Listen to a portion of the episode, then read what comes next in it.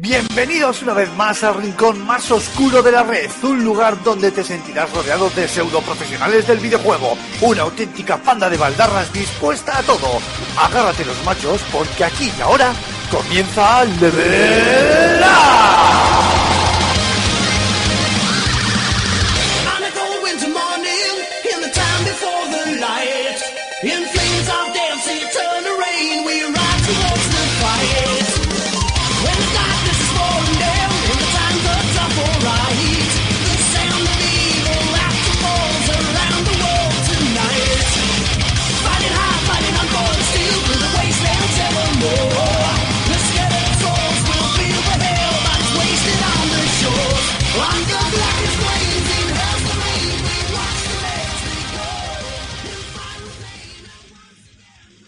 Muy buenas a todos, queridos espartanos. Bienvenidos a este décimo programa de la tercera temporada de Level Up. Y sí, soy yo, Aymar Alonso, que he vuelto al programa por fin. Qué ganas tenía, cómo se echaba de menos. Os mando desde aquí besos virtuales, abrazos virtuales. Os follaba fuerte y os arrancaba la ropa a tirones. Y os pegaba contra la pared, virtualmente hablando también, por supuesto. Y además venimos con un programa que no podía ser de otra manera, es en riguroso directo y además cargadito, cargadito de un montón de contenidos y con un equipo, que deciros, un once inicial, vamos, vamos, vamos, a la altura, no rascamos, vamos, no llegamos ahí al once ideal, pues por el canto un duro, pero casi, casi, estamos eh, muy, muy cerquita. Bueno, antes de entrar un poco con los contenidos, bueno, sí, antes de presentar, os digo los contenidos, qué demonios, vamos a hablar de un montón de cosas, ya lo íbamos anunciando a través de, de Twitter. Por ejemplo, algunos de los temas más actuales de los que vamos a hablar son eh, esa noticia por parte de, del gobierno, bueno, del gobierno, pero sí, por parte del gobierno, de que en el plan de cultura del año 2000, eh, para el año 2020, en previsión del año 2020, se va a incluir, eh, bueno, pues el videojuego de una forma bastante importante. Ahora lo comentaremos. También tenemos, por supuesto, ese teaser de Destiny 2 que se presenta precisamente mañana en un nuevo tráiler, que hablaremos de él, pues en futuros programas o en la web o donde fuere o en internet o donde cueste. También hablaremos eh, largo y tendido de YouTube y de las últimas noticias de la plataforma de vídeos que no son que son cuanto menos bastante polémicos y cerraremos con Mass Effect, con Mass Effect Andrómeda que hemos tenido la oportunidad de jugarlo ya largo y tendido y tenemos un montón de cositas que contaros eh, sobre él. Por supuesto, también tendremos nuestras secciones típicas de El Rincón del Oyente y la firma de José Carlos que hoy nos va a hablar de Splatoon 2. Dicho lo cual, ahora sí, toca las presentaciones y menudo 11 de gala, como decía al principio, tenemos hoy. Raúl Romero, Rulo, muy buenas caballero, ¿cómo te echaba de menos? ¿Qué tal estamos? Mm, El sentimiento no es recíproco, para nada. Pero, como dijo aquel, no estabas borracho, estabas de parranda, ¿no? Bueno, yo, mi aparición es eh, básicamente, iba a hacer estelar, no sé si estelar, pero vamos, es algo muy puntual porque ya sabéis que mi vida ha cambiado mucho y ahora mismo no sé cuántas veces podré repetir, pero ya que estoy aquí hay que disfrutar, claro que sí. Julen Pradas, Gambo, muy buenas caballero, ¿qué tal estamos? ¿Cuánto tiempo sin juntarnos en Level Up, eh? Muy buenas, chavales. Sí, sí, ya te digo, se me hacía, se me ha hecho hasta raro escucharte en la presentación y todo, y encima en directo, o sea, ha sido, ha sido como or- orgásmico. Muy bien, que alguien controle, por favor, YouTube, que yo estoy aquí con la mesa de mezclas y lo de Dios, a ver si hay gente viéndonos y dejando comentarios y esas eh, cositas que hacen ilusión, aunque solo sea uno y seamos nosotros. Jogarto. Jorge Garmendia, muy buenas, caballero, esto sí que es un honor. Esto sí que es un honor, su segundo programa ya, por lo, me, por lo menos. Por- yo creo que es el segundo y el tercero. Además, soy, soy un poco como tu hijo pródigo, he vuelto. Y aquí estoy. Perdona, Hombre, perdona, tú- Chato, perdona, tú Chato. tienes muchas más. Pero, chato, no te me vengas pero- arriba tú también, ¿eh? Va a ser como yo, hay que tener ciertos galones. Es verdad, es verdad, es verdad. ¿Qué tal estamos? Bien, bien, bien. Tenía ganas ya, ¿eh? De estar aquí, la verdad. Muchas ganas, además. Vale, vale, vale. ¡Epa! Que se me va la música aquí. He puesto la banda sonora más. F de fondo, por si alguien no se había dado cuenta. Qué bonito, madre mía. Mar Fernández, yogurín de la casa, ¿qué tal estamos? ¿Qué tal? ¿Todo bien? ¿No, no peta nada? ¿No, ¿No explota el ordenador? ¿Todo correcto? Está, estoy con dificultades técnicas, estoy pendiente de, de, de un hilo. Venga, como siempre, como siempre en ti. Esto es así. Se le irá la, Básicamente. a la calle. Pero o- ya, a tu calle o como. ¿Y no te Bueno. echado ya? No, no, no. A Yo, ver. De hecho, de hecho, me ocupo de tus secciones y todo. O sea, ¿no te lo han comunicado? Bueno, y por, No, poner, por poner un poco de cordura a este podcast, Antonio Santo, director de FS Gamer, muy buenas, caballero. ¿Cuánto tiempo sin coincidir en las ondas virtuales de, de estos nuestros podcasts de Level Up? Sí, eh, sí, sí, sí, te hemos echado de menos. Digo que si la cordura la tengo que poner yo, estamos la cosa Estamos bien jodidos, sí, sí, sí, estamos muy jodidos. Sí, pero bueno, que bien. Voy, voy a intentar. Estábamos antes comentando, ayer comentando, preparando el programa, que igual tenía que hacer el programa con mi niña jugando por aquí. To- to- todavía no he llegado, pero no descarto que de repente la escuchéis. ¡Papá! O sea que. Que se una al programa, dile que sí. Claro que sí. Hay que empezar desde pequeños ya a Muchos inculcarles. de nosotros, ¿eh? También te Sí, digo. sí, sí. Hay que inculcarle ya estas cosas. cosilla, ¿eh? Bueno, chicos, vamos a empezar directamente ya con el temario que habíamos eh, presentado. No, Ni descanso ni leches, vamos directamente con ello. Y de hecho, Antonio, voy a ir, voy a empezar contigo si te parece, ya que eres tú quien se ha encargado de redactar la noticia que nuestros eh, queridos oyentes pueden encontrar en fsgamer.com sobre la estrategia del videojuego en el plan de la cultura 2020, ¿no? Y además eh, has tenido la posibilidad de hablar con gente de DEP y de AEBI, así que vamos a comentarlo. Antes de entrar directamente contigo, algunos datos de tu, de tu propio artículo. Hay tres puntos o tres pilares en los que se fundamenta este nuevo plan de cultura 2020 para darle esa importancia al videojuego, al desarrollo, al desarrollo patrio. En primer lugar, se menciona la creación de una mesa de trabajo permanente en el marco de la Conferencia Sectorial de Cultura, Cultura o sea, un órgano de encuentro de representantes de las diversas administraciones. En un segundo lugar, eh, se menciona una opción de un incentivo fiscal en el impuesto de sociedades para las para, perdón, para las inversiones en producción de, de videojuegos. Y en tercer lugar, eh, ahora no lo veo, lo tengo por aquí la chuleta. En último lugar, la Biblioteca Nacional, efectivamente, creará un laboratorio de ideas, bne.labs, eh, para favorecer la investigación y la generación de nuevo conocimiento y facilitar el uso eh, de contenidos en dominio público o en lo que una eh, cesión de sus derechos de explotación lo permita. Eh, Antonio, ¿qué te han comentado la gente de AEBI y de, bueno, si quieres puedes explicar también qué es AEBI y qué es ADEP para nuestros oyentes, para aquellos que no sepan, pero ¿qué te han comentado estas buenas gentes de la Asociación Española del Videojuego y de DEP? Vale, bueno, primero vamos a resumir rápidamente qué son exactamente estas dos asociaciones. Para poder entendernos, son dos asociaciones de patronal, igual que mm, en otros sectores de la economía. Hay asociaciones en las que los empresarios se reúnen, eh, es decir, no son sindicatos, no son asociaciones laborales ni profesionales, sino que son agrupaciones de empresarios. Tanto AEBI como DEB son asociaciones patronales, son asociaciones formadas por empresarios y distintos actores económicos del sector del videojuego.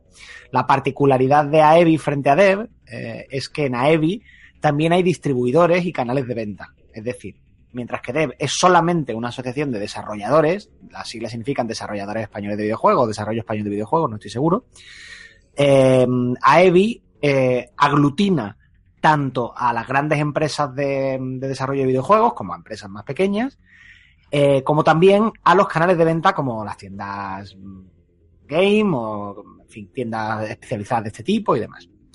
Eh, ambas asociaciones han estado haciendo a lo largo de toda su vida, porque para eso están, son, son lobbies, evidentemente, están destinadas, entre otras cosas, a hacer presión política. Han estado haciendo presión a los partidos políticos para que se mejore cada vez más la, la cobertura política que se da y las medidas políticas y económicas y fiscales que se dirigen a la industria del videojuego.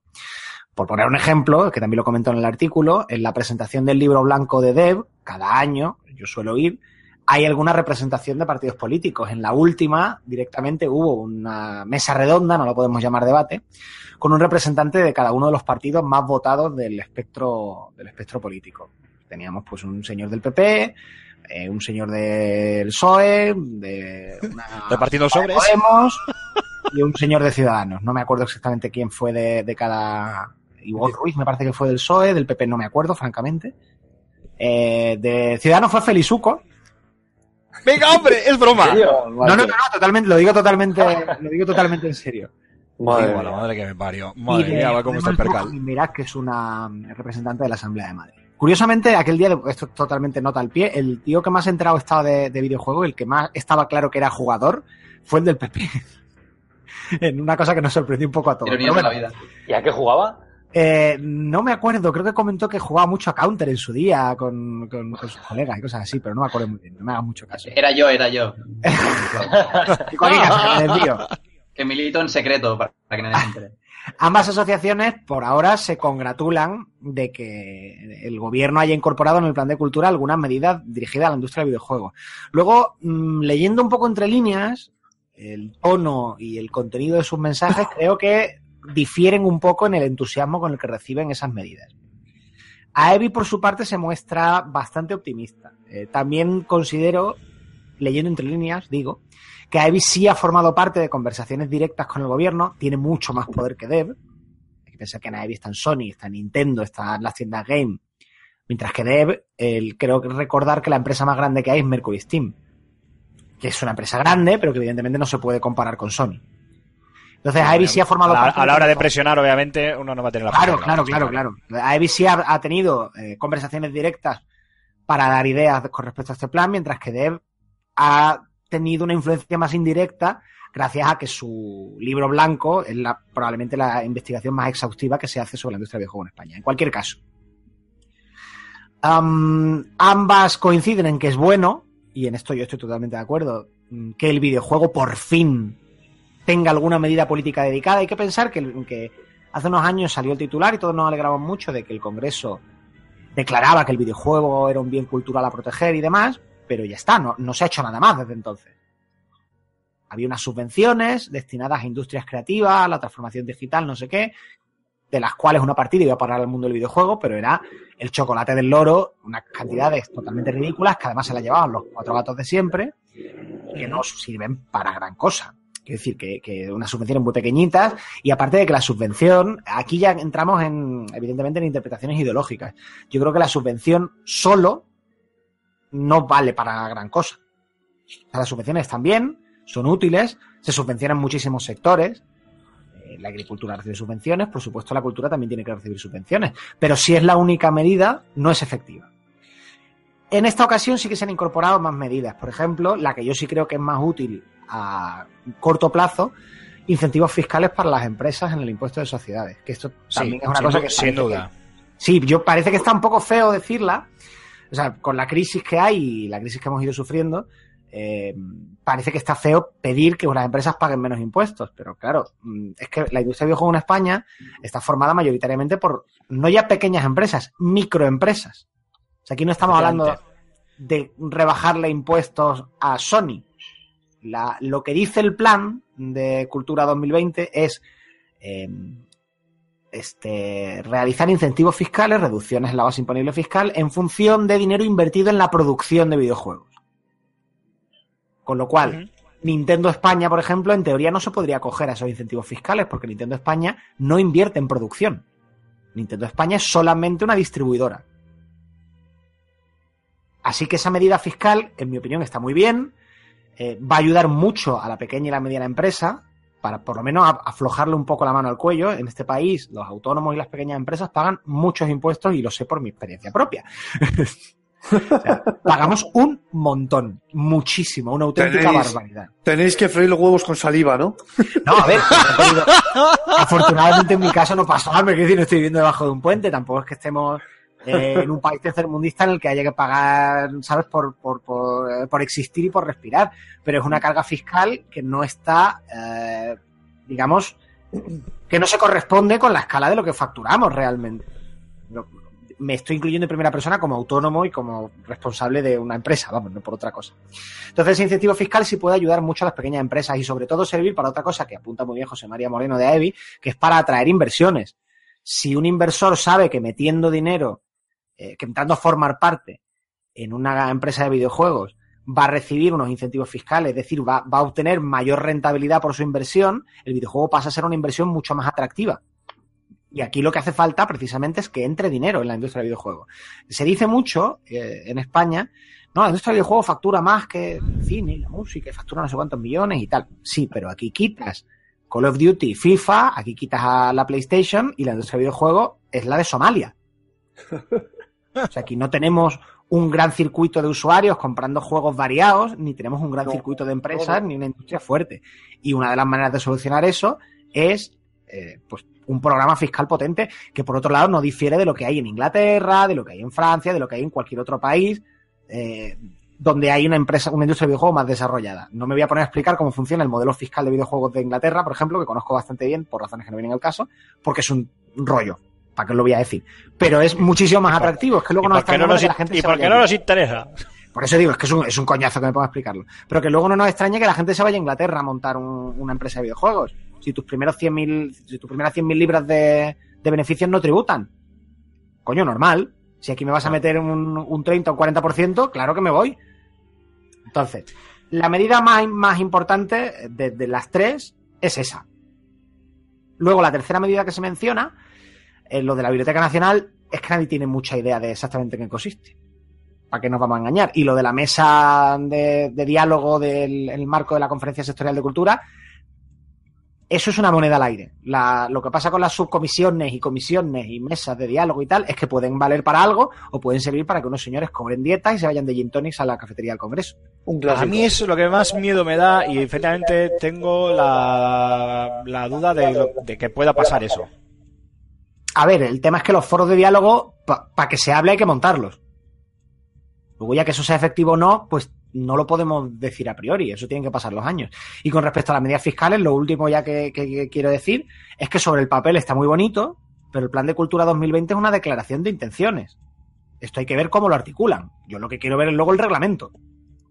O sea, cómo se incorpora esto al reglamento de Hacienda, qué significan esos, esos incentivos y esas reducciones. Porque igual luego resulta que también es un regalo envenenado.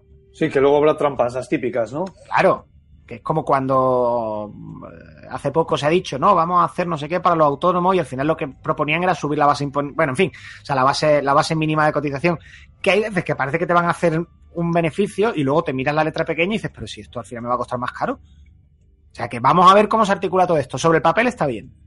Vamos Sí, a ver cómo se articula. Que Y por un, dicho lado, lo cual, por un lado te dan y por otro te están dando una palmadita. eso es. Y dicho lo cual, después de la chapa que he soltado, a mí me parece que esto es poco y llega tarde y mal. Ah, como siempre.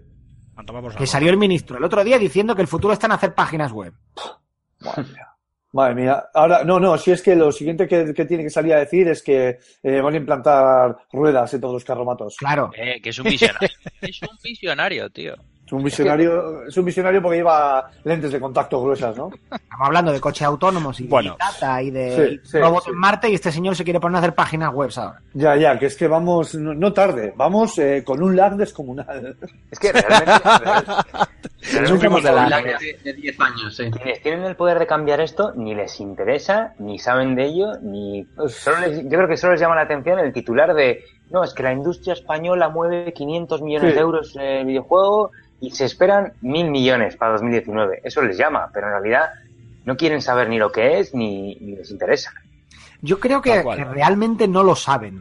Eh, y sobre todo, es que hacer una transformación digital real es más difícil de lo que parece, sobre todo cuando llevamos tanto tiempo de retraso con respecto a otros países. Entonces es un toro difícil de torear. Y si no sabes, eh, y cuando te sacan el tema, te lo explican un poco, dices, madre mía, menudo follón, pues por ahí entiendo que es por lo que se acaban escaqueando. Eh, es no, lo estoy justificando, eh, solo, solo lo explico. Por supuesto que deberían hacer más de lo que hacen. Y quiero decir, se les paga para que se espabilen y aprendan. Y se les paga muy bien. Al final yo creo que vamos a la cola de, de- de Europa y del mundo casi para todo. En- sobre todo tú nos lo podrás decir. eh, el recibo de autónomos que se paga aquí, comparado con la diferencia de, de un recibo de autónomos en casi cualquier mm, país de la, de la Unión Europea, es un, un atraco a mano armada. Pues sí, eh, aquí pagas todos los meses 270, casi 270 euros por, por estar dado de alta como autónomo, no por tener claro, la posibilidad de facturar Eso a cambio de ningún servicio, porque es que no La recibes única- ningún servicio a cambio. Y eso, ojo, con la, con la base de cotización mínima, eso es decir, eh, diciendo que, que- que ganas lo mínimo, con lo cual, el día que me jubile, si es que un día me jubilo y tengo una pensión, mi pensión será la mínima. Lo mínimo. Sí, sí, sí. sí. A ver, Si la ya única digo, ventaja... no, mi base de cotización es de 2.000 euros, por decir algo, me sube lo que tengo que pagar a 400 o 500. La única verdad. ventaja que tiene el tema este de autónomos en este país hoy por hoy es que ahora han hecho una reforma en la que los seis primeros meses eh, pagas 50 euros. Luego, Sí, claro, por los que estamos ya de antes. No, no, sí, claro, claro. Luego ya 200. A ver, pues es que me da igual. eh, Eso es pan Sí, para hoy y hambre para seis mañana. Quiero decir, seis los meses seis sigue primeros lo que meses. has dicho, pan para hoy, hambre para mañana. Eso es, o sea, si, a ver, si tienes un, un modelo de negocio muy claro, eh, eres, vienes de una empresa, por ejemplo, ya sabes que tienes un, una, una clientela fija o que la vas a tener, o, o hay un alto porcentaje de que tengas ciertos clientes, pues vale, pues te va a ayudar, pero vamos, seis meses hoy por hoy, Es que pues, yo no creo que haya ningún negocio que te dé beneficios en menos de seis meses. Complicado. Bueno, sí, hay uno, pero aquí no lo digo. habrá, pero vete tú a saber. legal no. Efectivamente. Pues bueno, eso Bueno, es un poco el chicos. resumen del plan de, de lo del plan de cultura. Ya digo, ahora mismo en realidad hay que entender que esto, que no es que hayan publicado un documento que resume un plan legislativo. No, el plan de cultura es el documento que se ha publicado. Eso luego se tiene que desarrollar. Y ya veremos cómo se desarrolla, que en este ver, país ya sabemos. También. Sí, sí, juega harto, dale. Bien hablado. Jorge. Voz. O si se desarrolla, ¿no? O si, bueno, no, sí, a ver, tienen la obligación en teoría, pero ahora habrá que ver si lo hacen, cómo lo hacen y tal. El tema es ese, que en este país eh, estamos muy acostumbrados a, sacar muchas eh, normativas, leyes, etcétera, etcétera, eh, que luego a la hora de, implemen- de implementar y de implantar eh, nos lo tomamos con mucha calma si es que se llega, si es que se llega a hacer. Así que bueno, sin más. Chicos, si os parece, cambiamos de tercio y después de, bueno, pues este pequeño resumen que nos ha hecho Antonio, vamos a hablar un poquito de ese anuncio de Destiny 2, eh, con ese primer teaser, Tráiler mañana día 30, tráiler, primer tráiler oficial del juego de Bungie, la segunda parte de este engendro extrañísimo de Shooter MMO lo que quiera Dios que sea esto, eh, por parte de, Activision y bueno pues eh, Julen, tú que ya lo has visto, cuéntanos un poco así para que no lo, para aquellos de nuestros oyentes que no lo hayan visto, qué podemos ver en el, en este primer teaser. En el, a ver, verdaderamente en el teaser no vemos nada eh, relativo al juego, o sea, porque verdaderamente es, cinemática, no sé si será cinemática con, con motor de- del juego, pero vamos, es una cinemática en la que no se ve nada eh, real del juego. Y bueno, se, se ve a, a uno de los de los cazarrecompensas estos mm, sentado en un bar eh, tomándose unos chupitos ahí y despotricando y bueno, pues ah, es, es un tráiler la verdad que bastante graciosete. A mí me ha recordado mucho a rollo Deathpool. Total. no Sí. sé a vosotros, la verdad. Bueno, yo eh, eh, me he estado empollando un poco el tema del, del teaser, porque ya sabéis que ahora está muy de moda esto de cualquier pequeño tráiler, teaser y demás, desmantelarlo por piezas como si fuera un Lego. Y aunque yo abandoné el primer Destiny, bueno, después de bastantes horas y días de, de días o semanas o meses de, de juego, lo acabé abandonando porque, no sé, no, no, no me convenció, eh, pues sí que me había llamado la atención y eh, detallitos y cositas que os puedo contar del, del teaser. Eh, el actor que pone voz al personaje que aparece, que es eh, el personaje Skate Six, que es un personaje muy famoso y muy querido dentro del, primer Destiny, para aquellos jugadores que se mantengan fieles a esta franquicia, está interpretado por Nathan Fillion, que eso ya, pues oye, quieras que no, tiene su, su punto.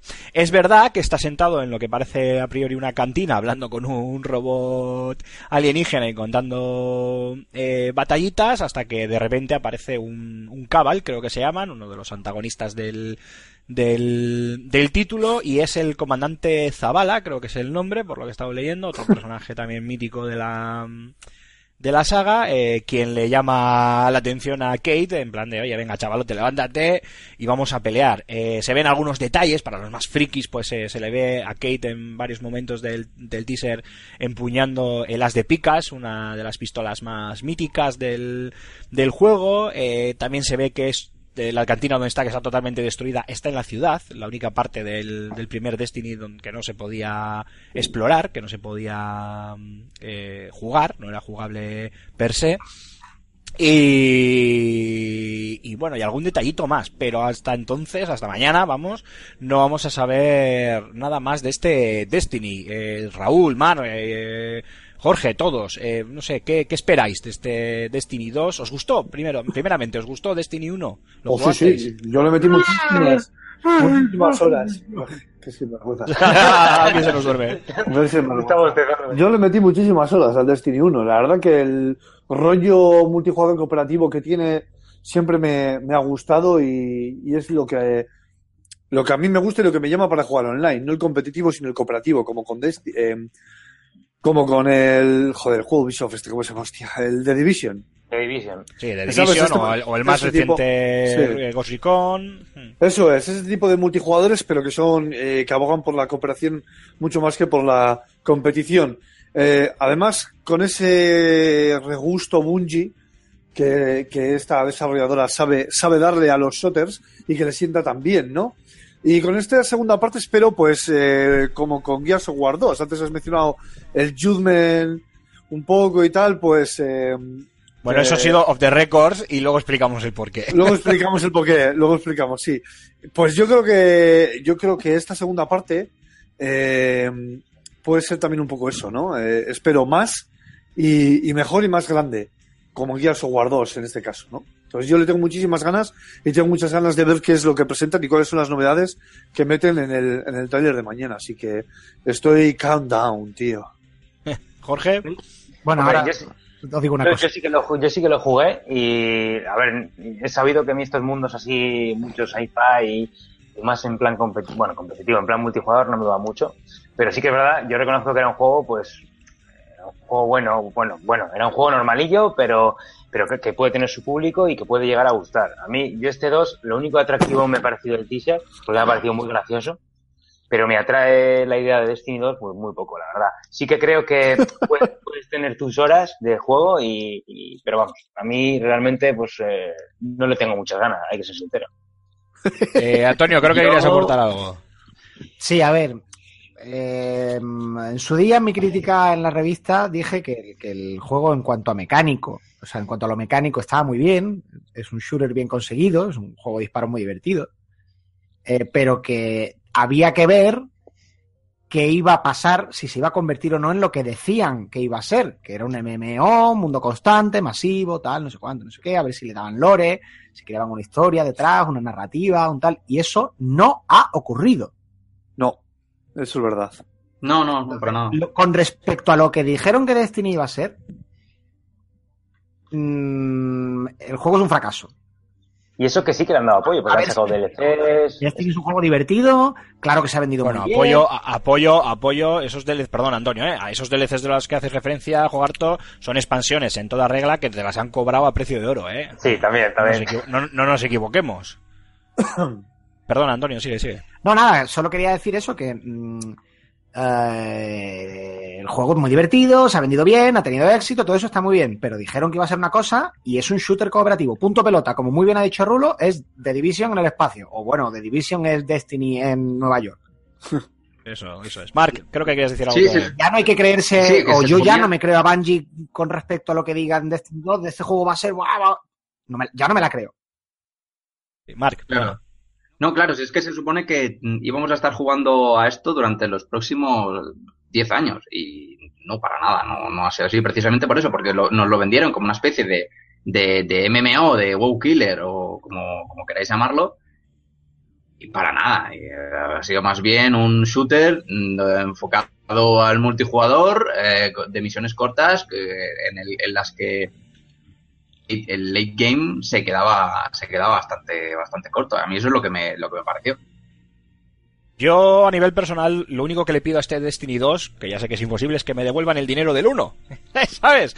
Porque me la metieron doblada a base de bien. Así de claro os lo a mí digo. me- a mí me divirtió un huevo, ¿qué quieres que te diga? No, no, yo, mira, eh, tú me conoces, Raúl, si algo me gusta a mí son los shooters, eh, yo tenía muchas esperanzas puestas en Bungie y estoy completamente de acuerdo con, con Antonio y con, y con Mark. Eh, con Antonio en el, en el sentido de que efectivamente Bungie nos engañó, o sea, esto no es, no es el juego que ellos, que ellos nos vendieron, ese MMO masivo, en plan a lo bestia, con un lore espacial del copón, que sí, el lore está ahí, lo tienes y demás, pero es que además Yo me acuerdo que cuando jugabas las misiones en cooperativo no te enterabas de la misa a la media. No te enterabas de la misa a la media porque te empezaban a salir enemigos por todos lados.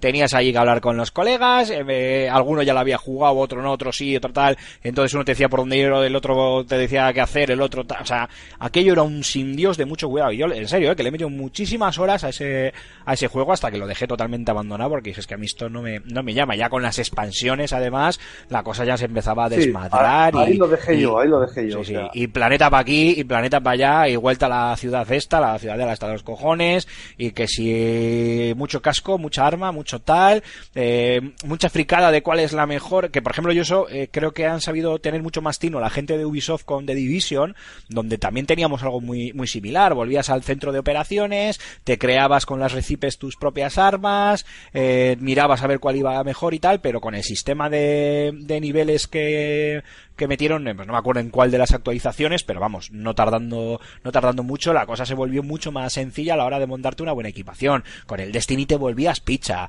las armas tenían pro- personalidad propia, ¿sabes? Era eh, conseguir, pues eso, como decía, ¿no? El as de picas, la pistola esta que lleva Kate Six en el, en el teaser, que es por decir una, pero bueno, que hay 20.000 y entonces, eh, dónde está y dónde conseguir el arma más potente y que si DLC por aquí, DLC por allá, no era claro, la historia ni ellos mismos, porque además esto lo, admitieron, eh, acordaros de, de, de cuando el lanzamiento del, del juego, ellos mismos admitieron que no sabían muy bien hacia dónde encaminaban el, el juego y por tanto tampoco la, la historia, la última expansión creo que ha sido Los Señores del Hierro o algo así, puede ser, Sí, la última que han sacado, eh, que, que, vamos, yo también le perdí de, de vista y yo en ese sentido también estoy con con Mark, el, el mid game y el late game, pues, es, eh, pues eso, pues al final se queda en un shooter cooperativo raspadito, bajo mi punto de vista y para mi gusto particular, y estoy con Antonio, de lo que diga Bungie eh, mañana en el tráiler y a partir de mañana hasta la salida del título, eh, me creeré la mitad de la mitad, y ya veremos. Y ya veremos.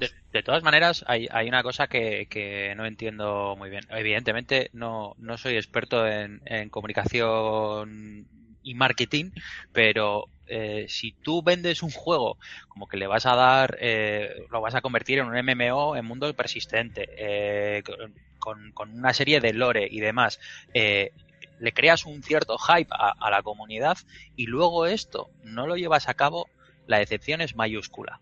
¿Por qué no empiezas al revés? Dices, mira, voy a hacer un, un shooter y, oye, luego mm, veremos lo que viene. Y si luego decides convertirlo en un modelo de MMO o meterle un cierto contenido con lore y demás, pues supongo que la comunidad te lo va a agradecer. Pero es que al, al decepcionado en ese sentido de me han prometido esto, no lo han cumplido, eh, no, no creo que vuelvan a acercarse bueno, a un título de, de, de Destiny ni, de, por asomo, vamos, no, no, lo sé. Claro, además que al, al, MMO, al MMO normalmente se le da una, una longevidad, eh, lo hacen único. World Wars 2 hay un espacio de tiempo normalmente considerable. Han sacado eh, unas cuantas expansiones así medianamente por ahora te han anunciado una segunda parte del tirón, pues la verdad es que no, no sé, no, no, no inspira mucha confianza como para, para echar, para tirarle ahí las horas a lo mejor que le puedes echar a. Es que al que le decepcionó el 1, no, Claro. es que vamos, o sea, ¿tú te crees que el que al que le ha decepcionado el 1 se va a comprar el 2? Yo, bueno, yo, a, a mí el 1 vamos. me, me, de- me decepcionó muchísimo y yo al 2 me acercaré, yo que sé, pues si por lo que sea me tengo que acercar por una obligación profesional o por si, yo que sé, pues si me cae de regalo o de oferta o alguna cosa de estas. O por mera curiosidad o porque de repente me muestran algo en un gameplay ya cercano al lanzamiento que diga yo, demonios, esto me gusta y lo quiero. Pero por lo demás, es un juego por el que, vamos, eh, según vaya llegando le saludaré con la mano y le veré marchar. o sea, lo tengo muy, A mí muy me claro. gustaría Eh. A mí me gustaría cantarlo y no voy. Hombre, por, a- por probarlo no te voy a decir que no, pero vamos, eh, claro, si hacen una beta, si hacen una beta me vale y me sobra y la harán, y la harán, por seguro. Yo creo que muchos van a ser, van a ser el, van a ser el jugador cauto, el de voy a esperar a ver cómo evoluciona, que baje un poco de precio, que saquen algún DLC, alguna expansión, alguna cosa. Cuando esté el juego un poco más completo, me lo pienso si me lo compro. De estos decepcionados, ¿eh? Luego yo creo que hay el típico que está muy contento, que ha jugado mil, mil horas y, y, y ha cumplido y yo creo que va a haber un poquito entre los dos. Y luego, bueno, ya el tercero que soy yo, pues que no me atrae nada y que no me, no es que no me gustara, pero, pero vamos, tampoco le tengo, le te- no le tengo mucha fe, ¿eh? Aún así, estamos hablando de un título... Dale, Dale, dale, dale, John. Que No, no, su, dale, su dale. nicho de juego, su nicho de juego tendrá, o sea, su nicho de jugadores lo tiene, evidentemente, o sea, Vale, un dato, un dato, Julen, espera, un dato. Es que mira, a, colación de esto, es que es lo que iba a decir. Eh, a mediados del año pasado, a mediados de 2016, eh, eh, Destiny ya había superado los 30 millones de jugadores registrados. Que no significa lo mismo que jugando, porque yo soy un, un jugador registrado que obviamente ya no está jugando. Eh, Es bastante. Pero Sí. vamos, eh, Sí, son sí, unas cifras astronómicas, ¿eh? Sí, pero sí, sí, eso sí. es, Es, lo que eh, tenía en League of Legends hace 3-4 años. Pero eso es en toda es. la vida del juego. Pero claro, en ningún momento, al igual que hace Blizzard, no te da eh, el número de jugadores actuales. Pues Antonio no sé si tendrá más datos, pero a mí no me suena que Bungie ni Activision hayan hecho trascender los datos de jugadores reales en cada momento o en cada trimestre o alguna cosa de estas. Antonio, no sé si te suena a ti que puedan haberlo publicado. pronto, la verdad es que no, en su día. Yo lo he buscado, ¿eh? Y no, no lo he encontrado. En, lo- en su día los primeros meses sacaron pecho mucho, pero luego en los siguientes meses, pero bueno, es normal que también el tema ya pasa un poco de moda y no, no gasten recursos en, en comunicarlo mucho. Pero evidentemente también las suscripciones bajan y los, vamos, las suscripciones, los usuarios activos bajan, eso es razonablemente normal. Claro, Y ha habido mucha oferta, por cierto, perdona Antonio, ha habido No. mucha oferta con paquetes con el, con el Destiny, algunas de sus expansiones.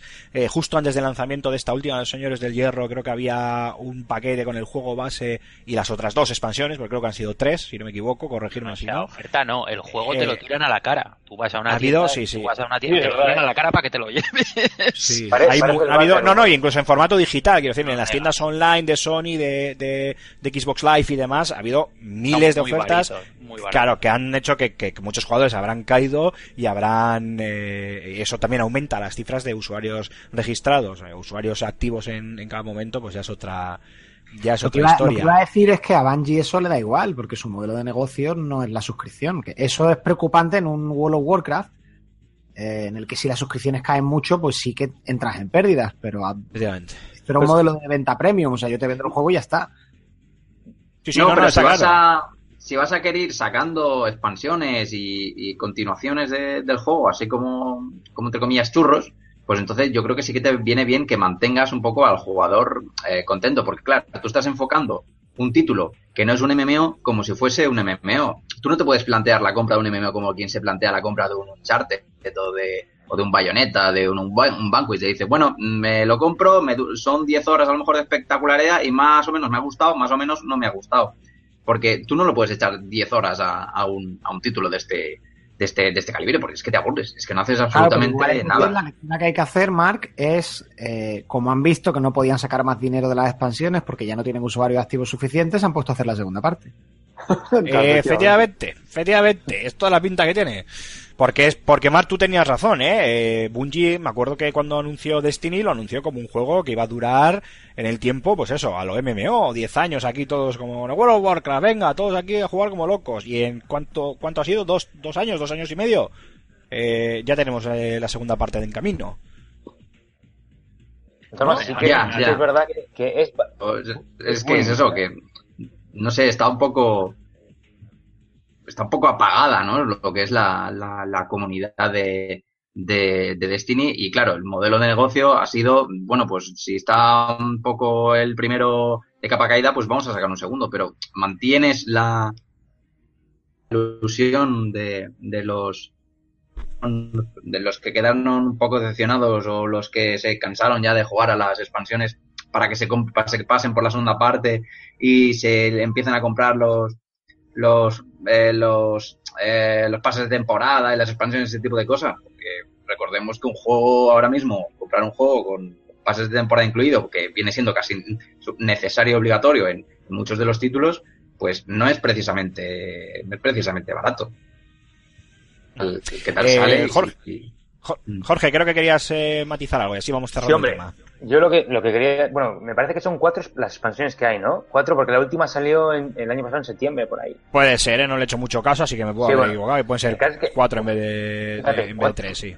Cuatro expansiones y aún así, la- es lo que decía, me parece que lo ha dicho Mark, que te regalan el juego casi. Es como... eh, yo- yo creo que ya no ya han visto que no tiene más futuro. Fíjate, en septiembre, o sea, es que en septiembre es hace nada.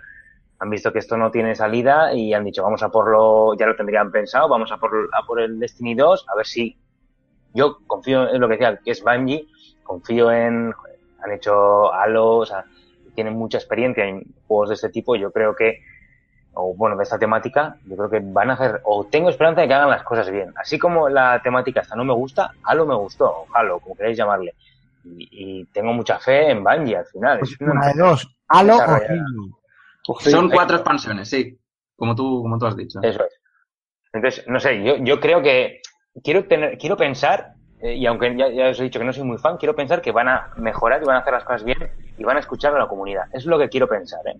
Hombre, eh, esperemos efectivamente ya a nivel jugable y, y, mm, huyendo de, de gustos eh, propios de, de la persona, eh, vamos a pensar que no van a dar un- que siendo Bungie y con Activision pegando collejas detrás, pues no van a dar un paso atrás, pero miedo me da también, por otro lado, eh, o sea, Sí, sí, sí. ojito, ojito, habrá que ver. Bueno, mañana tendremos eh, el nuevo tráiler, estaremos todos atentos para, para verlo y, y nada, pues supongo que en el próximo Level Up o incluso en fsgamer.com o no sé si en el Ludus también, chicos, pues daremos buena cuenta de, de este tráiler y de las novedades que nos que nos aporte pues tanto Bungie como Activision sobre ese Destiny 2. ¿Qué os parece si hacemos un breve descansito y vamos a por esa segunda parte del programa y hablamos un poquito de la situación actual de YouTube y de Mass Effect Andrómeda? Eh, es una pregunta literal, podéis contestarme, ¿eh? Venga, sí, al recreo, al recreo. No, pues yo al creo que recreo. mejor no, tío, mejor no. Mejor, No hay. Tú aquí, tú aquí no tienes ni voz ni voto, hombre. bueno, lo dicho, vamos a hacer un nada breve descanso musical. Volvemos en unos eh, segunditos y nos metemos de lleno con Mass Effect Andrómeda y con YouTube.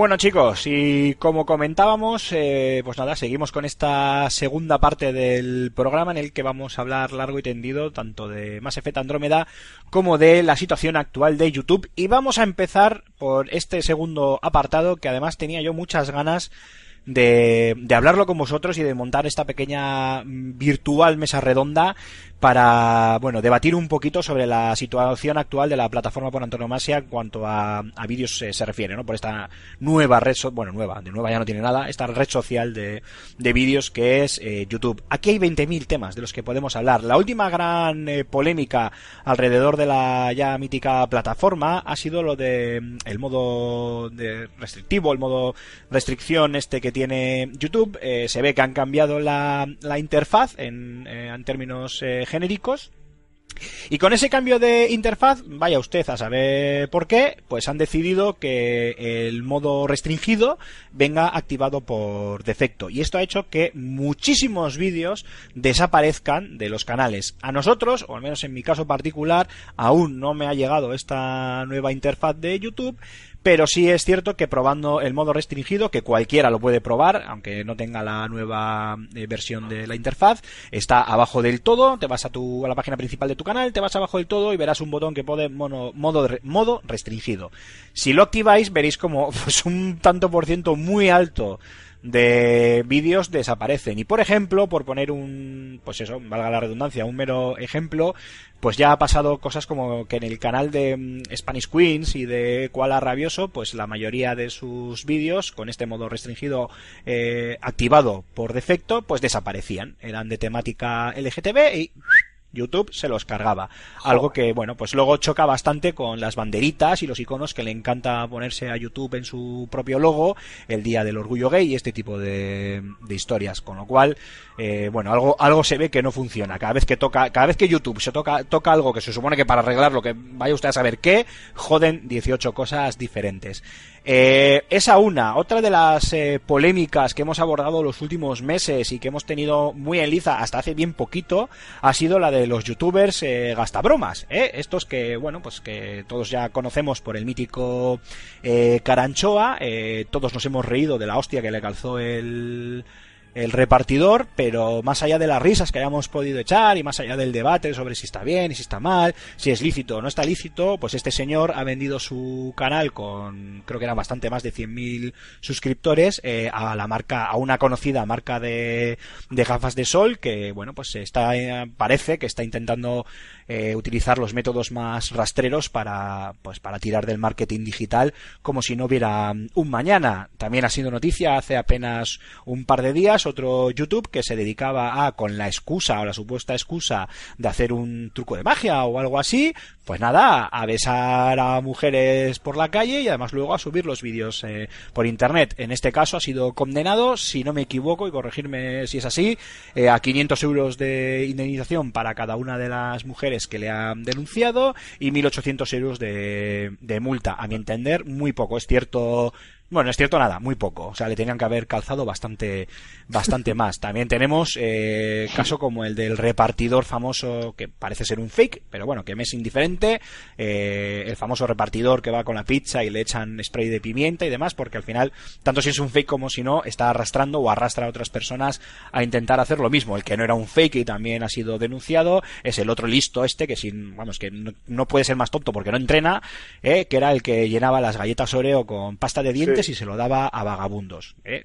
Es que estamos hablando de un tema que es muy serio. Y en lo que a videojuegos toca, pues que, ¿eh? ¿qué vamos a decir? Y no es por dar publicidad, pero tenemos YouTube petado de Ginos y de Sassels haciendo el mongolo y hablando tonterías eh, sin jugar los juegos, sin saber de, de, lo que están hablando, sin haberlos probado, sin conocer la industria y sin nada de nada. Incluso, mira, y esto te toca a ti de cerca, Antonio. Eh, eh, Sassel es conocido por esperar a veces a que salgan vídeos de Dayo para tirarse a la yugular y empezar a hablar de la prensa del videojuego y de todos estos tejemanejes que le gusta tanto hablar y de estas supuestas, eh, bueno, pues eh, conspiraciones judeomasónicas que todos sabemos que existen, ¿verdad? Detrás de, la industria de la prensa de los videojuegos y los famosos maletines y bueno, que hablar de personajillos como el Gino y todos estos que directamente ni juegan o te sacan eh, carátulas eh, de juegos ahí impresas en, en, en cajas de estas de slims que no corresponden al formato del juego para intentar demostrar que lo tienes y que lo has jugado y todas estas bazofias que nos encontramos. Yo me voy a ir calmando un poco y os voy a dar paso. En este caso, sobre todo, Raúl, Jogarto, vosotros que estáis eh, todas las semanas en YouTube con vuestro eh, Ludus, os cedo la palabra para un poco que opinéis sobre todo esto que hemos comentado, sobre algún tema en concreto o cualquier cosa que queráis matizar, vaya. Eh, Te has quedado a gusto, ¿no, Aymar?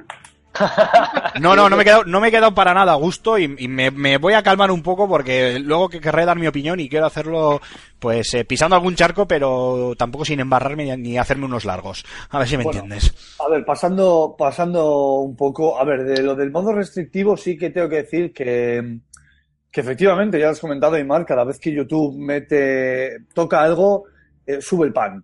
Sube el pan y, y al final lo, lo acabamos pagando nosotros. No, es la- no es la primera vez que ese cambio de política y de interfaz en este, paso, en este caso, pues nos toca las narices a, a los que estamos en YouTube.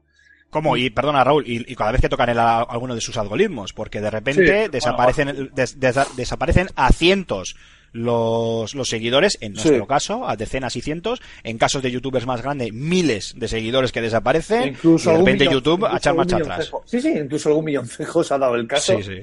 Y, y sí, eso es una putada, porque es contenido que te estás labrando semana tras semana y que por, ah, por un cambio en unos números se vea de esta manera sesgado, pues, pues toca las narices, ¿no?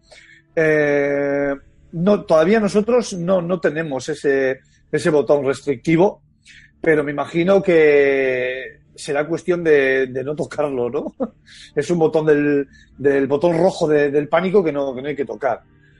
Em, ¿Qué más? Te iba a decir así. No, pero el problema es que cuando cambie la interfaz nos Sí, lo va a meter de Sí, forma predeterminada si es que no han echado ya para atrás, claro, porque se les habrá echado encima la comunidad de youtubers, no, se les habrá echado, no, se les ha echado encima la comunidad de, de youtubers y pues no sé qué, ahora no sé qué andarán tocando, claro. No, es que a base, además la presión, la presión social a veces eh, funciona. No es la primera vez que a base de quejarse Claro, claro. en masa a los youtubers, en este caso, pues, pues bueno, han reculado en alguna opción, incluso se han cortado a la hora de lanzar este tipo de, políticas, ¿no?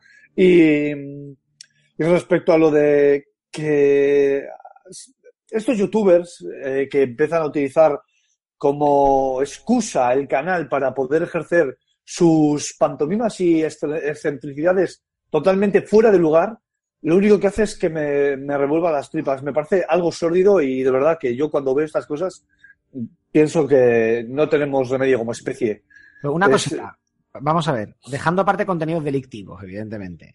Lo del el Caranchoa, que se llevó una leche bien dada. Ah, Ahí va yo, sí. O todos estos tíos que, o sea, el, el acosador, que ese tío estaría mejor recluido lejos de otros seres humanos. Esos son contenidos delictivos. Ahí no hay nada que decir, pues son señores que están cometiendo delitos y eso son cosas que se tienen que juzgar en, en donde se tienen que juzgar y tienen que recibir la respuesta legal que tienen que recibir.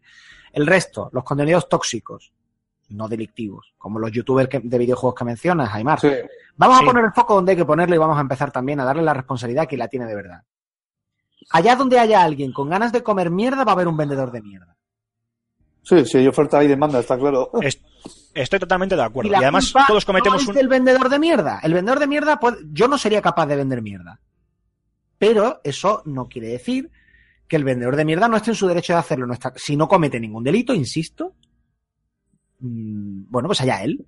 Si él está tranquilo haciendo eso y se puede mirar al espejo, allá él. Aquí el problema es que hay mucha gente comiendo mierda y con ganas de comer mierda y dándole dinero a ese, comedor- a, a ese vendedor de mierda. Entonces, la respuesta es que qué mal este youtuber que... No. Esas cientos de miles de personas que están dispuestos a aplaudir y a encumbrar a un montón de mierda.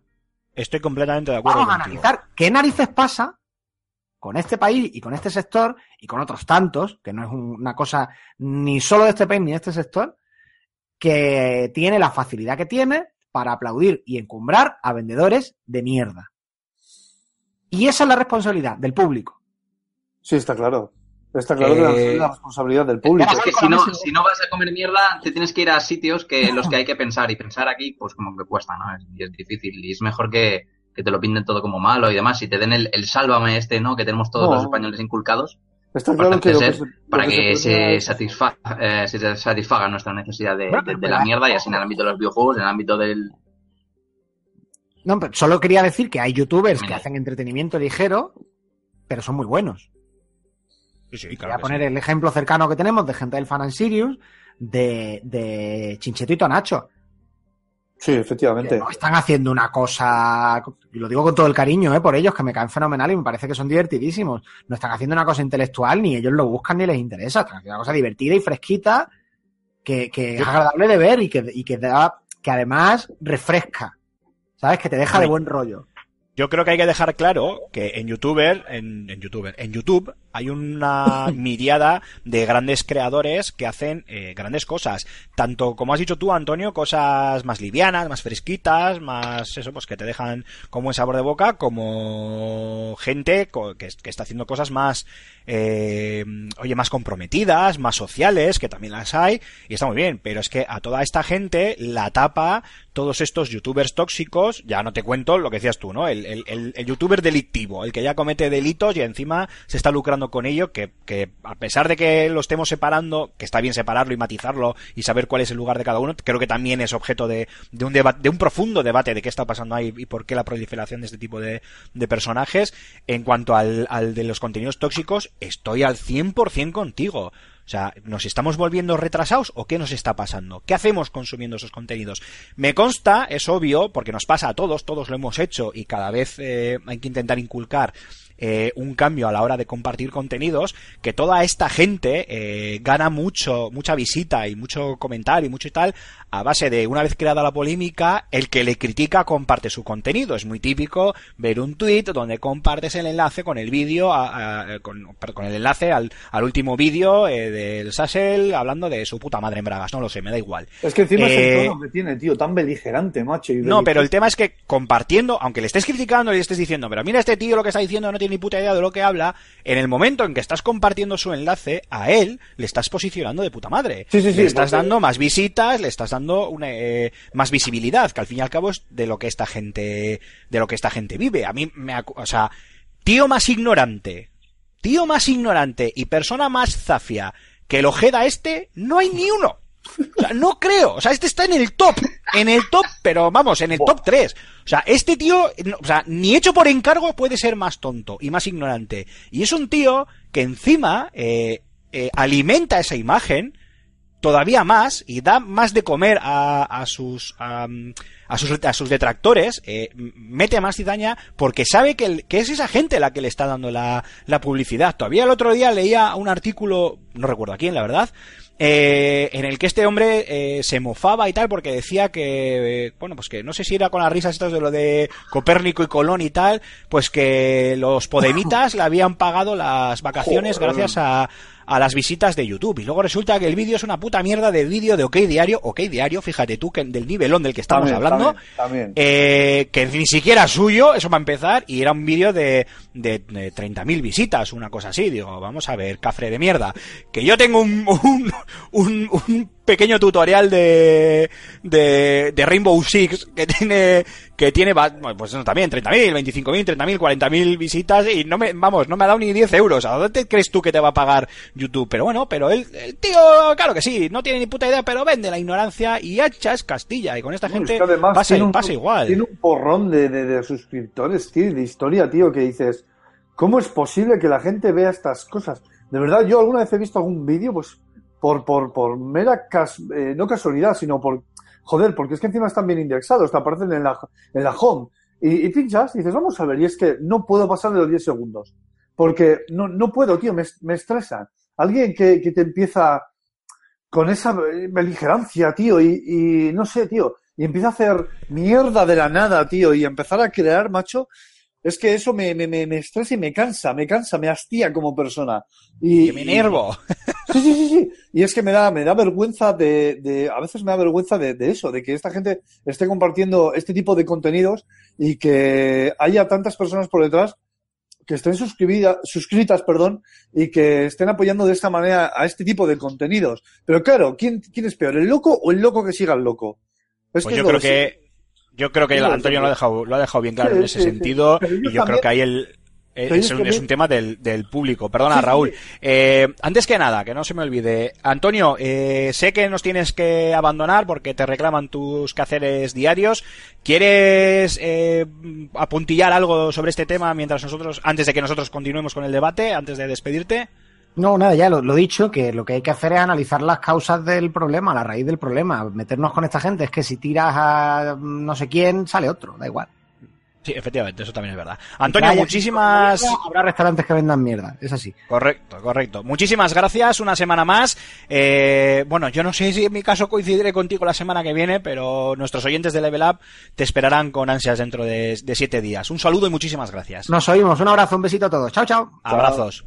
Eh, perdona, Raúl, que te he interrumpido. Continúa, perdona. Digo que yo creo que, es, cierto lo que dice Antonio, yo suscribo y en todo lo que dice y todo lo que se está comentando, pero también creo que ellos tienen una responsabilidad, joder, que están haciendo, están en un canal público, o sea, esto al final es, eh, están delante de, un trampolín que es YouTube, que te, ve todo el mundo, y joder, tus opiniones cuentan. Yo, yo no sé esta gente de dónde de narices eh, se ha sacado los valores, porque no tiene no tiene valores y hay una responsabilidad, macho. No puedes despotricar de esta forma y Pero, hacer amarillismo y mierda. Vamos a Pero, con- Raúl, per- o eh, sea- perdona, perdona, perdona, Mar- eh, Marc, perdona, eh, Sí. para hacer un ejercicio de concreción. Y mira, ya que estás tú, empiezo con contigo. ¿Dónde acaba la responsabilidad del que consume este tipo de contenidos? Eh, ¿Dónde empieza la, la responsabilidad de YouTube y hasta dónde llega la responsabilidad del propio creador, del propio youtuber? No, claro, esto es muy ambiguo. Esto es muy ambiguo, es como la, te- es como la televisión. Igual, Que igual. le había pasado, que le había pasado el testigo a Marc. Vale, vale, vale, que me... que me-. Luego voy yo, venga, venga, Marc, dale tú y luego voy yo, venga. Venga, eso. Venga, a ver. Pues como iba diciendo, No, es que no me cago en importa. la leche. porque- Perdón, perdón, Sí. perdón, dale, dale. A ver, es que Raúl, o sea, mm, sí, son eh, gente que están en, en contenidos, entre comillas, públicos, pero que dentro de una empresa privada. La gente no, no tiene por qué tener ninguna. YouTube va a ganar dinero y YouTube para dar visibilidad a la gente pues que, que, que triunfa gracias a su a sus contenidos y bueno, y 11.000 patrañas más que no, que no me voy a meter por, por desconocimiento propio. El problema no es de que hay una especie de élite de, de, de, de, ídolos, ¿no? Que tienen que tener una responsabilidad para poder cambiar la, la opinión del, del pueblo, no. Es un problema de infraestructura, de mucho más grande, de educación, que, que- que- que, bueno, que afecta, digamos, a toda la sociedad y por eso esta gente está tan, tan, eh, a la gente realmente, a la gente de la calle, al usuario de AP, le- les gusta, hablan de él, lo defienden en la calle, porque es mucho más fácil el argumento conspiranoico de cuñado cuando no tienes ni idea que no realmente meterte y profundizar en, en, en el tema porque... Porque no tienes ni puta idea. Porque no tienes ni puta idea de lo que estás hablando. Claro, claro, pero te hace, es, es, es la trampa del cuñado, ¿no? Te hace parecer más inteligente el hecho de utilizar un argumento cínico en algún lado sin tener ningún tipo de conocimiento de criterio, simplemente por el hecho de, pues, pues, de parecer cínico, de aparentar, meterte, informarte, tener un poquito de conciencia, eso es mucho más complicado. Y, y aquí no, aquí la, la- vamos, abanderamos la ley del, del último esfuerzo y evitamos cualquier tipo de tal. Así que por eso triunfa esta gente. Por eso triunfa el Sálvame y todas esta- todas estas cosas. Porque es, más, Julen, más fácil ponerse eh, a criticar a la compañía y hacer Julen, te voy a hacer una pregunta. Vale, A vale, ver, sí, pregunta. a ver, a ver, a ver, pa- calma, calma, calma, calma. Julen, voy contigo, pero también te quiero hacer una pregunta. Eh, ¿Hasta qué punto crees que esta gente juega adrede con los sentimientos de las personas a sabiendas que el que es crítico y no entiende, no conoce o no sabe contenerse, le va a criticar a la vez que va a compartir sus contenidos sin querer beneficiarle, pero beneficiándole al final? Hombre, al final yo creo que esto es todo muy muy psicología. Eh, si, si yo lo que quiero es que se hable de mí, o sea, siempre se ha dicho, o sea, da igual que hablen mal o que hablen bien de mí.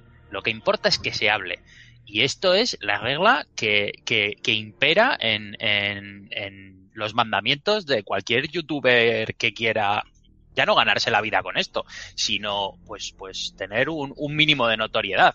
Eh, lo hemos visto con el Caranchoa, como citabas antes, y con un montón de youtubers que lo que hacen es generar esa polémica eh, para, para estar en el candelero. Eh, da igual que lo que hagan, o sea, no es, no es lo mismo que tú salgas en un vídeo de YouTube ayudando a una anciana a cruzar el paso de peatón que que salgas en el mismo vídeo de YouTube poniéndole una zancadilla a esa anciana. ¿Que es más políticamente correcto una cosa que otra? Evidentemente, cualquiera que tenga un mínimo de conciencia sabe discernir cuál es la correcta. Pero, eh, ¿cuál va a repercutir más socialmente? O en un programa de televisión. Coño, que le has puesto una zancadilla a una señora. Pero él, él ya ha conseguido lo que quería, que es que se hablen de él. Ahí tenéis, el Caranchoa ha conseguido vender su canal cuando era un, tío que le seguían cuatro amigos, cuatro, algo más de cuatro, pero bueno, ha conseguido vender el canal a, a- a las gafas Hawkers por seguramente una pasta, por recibir un tortazo, Eh, ¿eh? Quería, quería obviar la marca por aquello de no publicitarles, pero vamos, sí, efectivamente. Perdón. no, no he caído en ello. Al final, eh, esa, esa pole- la polémica siempre va a estar servida.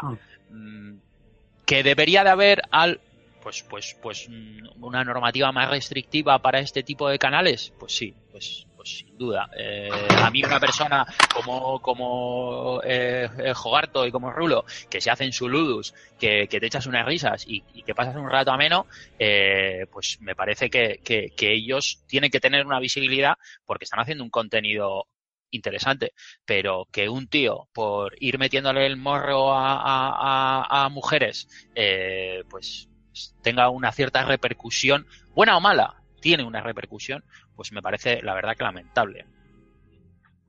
Madre mía. Eh, Raúl, que antes te he interrumpido y Sí. querías aportar algo. No, a ver, eh, esto, esto empieza por. Esto empieza por, por, por, la inculca- por inculcar valores a, a las generaciones venideras y, y que sepan ver que lo que hay ahí no es lo correcto ni, ni lo que está bien. Y yo no sé qué para decir qué es lo que está bien, pero sé perfectamente distinguir lo que no está bien. Y es una vergüenza, macho. O sea, yo es que me avergüenzo de este tipo de gente y de este tipo de comportamientos. Y los, eh, las responsabilidades, decía antes que son muy ambiguas. Porque sí que es verdad que YouTube eh, tiene, es una empresa privada, pero tiene que gestionar tanto contenido que es fácil que se le vaya de las manos, pero muy fácil, extremadamente fácil. Y al final, como trampolín, mucha gente se ampara en este tipo de canales para poder hacer sus, sus estupideces. Y claro, alguno me vendrá y me dirá, joder, pero es que, pero es que todos hacemos tonterías de pequeños. Sí, coño, pero yo de crío me he roto mil veces, me he hecho mil brechas y, y- he hecho mil tonterías, pero no le he dado unas galletas rellenas de pasta de dientes a un indigente. Joder, ni me Hombre, claro, tú, ibas, tú ibas a tu casa y, y le- por un casual se enteraba tu padre o tu madre de que habías hecho eso y te pegaba un tortazo que Sí, te daba sí, la sí, vuelta, sí, vamos, sí, sí, la cabeza vuelta. Es que, claro, yo no salgo con una cámara, un móvil en la mano a dar besos a las tías y si se ponen tontas decirles, oye, perdona, que esto es un estudio sociológico. Hostia, tío, estás Había- enfermo Ah. mental. Mar, tú como Había- psicólogo, tío, tienes que saber que esta gente son enfermos mentales. De libro. Mark, Mark no, no está. Él también, él también es un enfermo mental. Sí, es un enfermo mental de libro, sí, sí. Es increíble. Como Joder, sigamos así, nos, nos vamos a quedar, vamos, dos, dos y el apuntador. Madre mía. Eh, a ver, yo estoy contigo. Eh, yo estoy contigo, Rulo. Está claro que nadie es quien para decirle a nadie qué puede, o qué, bueno, que puede, que puede consumir. Sí, tú le puedes eh, aconsejar a alguien que puede, que puede consumir. Nos ha faltado más. O sea, nos ha jodido, vamos. Pero quiero decir, eh, no le puedes obligar a nadie, no, nadie- O sea, no le puedes decir qué debe consumir. Cada uno elige. Por eso es verdad que Antonio tiene toda la razón. Hay que analizar en profundidad por qué la gente eh, consume esta clase de... mm, eh, eh, esta clase de... mm, de de, pues de productos, es que no son productos, basura. tío, es que son Contenido. es puta mierda eso, basura. O sea, efectivamente. contenido entre comillas. Eso es, contenido, si vamos a llamarle contenido. Me, me, me pasan por aquí en el teleprompter que mande un saludo para la gente que nos está viendo a través del directo de YouTube. Pues nada, un saludo, que además creo que hay alguna persona muy querida por ahí. Eh, Marc, te decía Raúl que tú como psicólogo tienes que conocer este tema en, en profundidad. Cuéntanos. De psicólogo Y y- psicólogo, ¿no? Bueno, sí, bueno, bueno, bueno, y- Bueno, tío, seguro que entiendes. más No, que a ver. Macho, pero es que lo que el comportamiento de esta gente, de esta gente es que, es que son sociópatas. Pero a ver, o sea, mm, no, no exactamente. Es que, eh, a fin de cuentas, a ver, eh, tontos conocemos todos, ¿no? Evidentemente, cuando al tonto le das un. Oye, os he dicho mil veces que nada de meterse con Alfonso cuando no está en el programa, ¿eh? A ver, dicho, un poquito de por favor. Hemos dicho. Lo siento, lo siento, Alfonso, va por ti. Eh. Dale, dale. de estos, le das un micrófono, le das una plataforma eh, de manera eh, unidireccional en la que nada más que existe, eh, nada más que recibe refuerzo positivo por parte de, de- de una de una legión de seguidores eh, y de una plataforma en la que la posiciona en puestos bastante altos. Recordemos que si quien entre en a ver un vídeo informativo sobre videojuegos en un medio serio va a tener siempre al Gino Gamer y al, Sa- y al Sasel de turno, lo va a tener en la derecha y puesto, no en la barrita de YouTube. Claro. Reforzando lo que es el, la- la- es- esos aspectos de la personalidad, ¿no? De la, de la, de la, de la propia, del propio individuo al que en YouTube aquí se llama el personaje. Te comienzas a interpretar un personaje.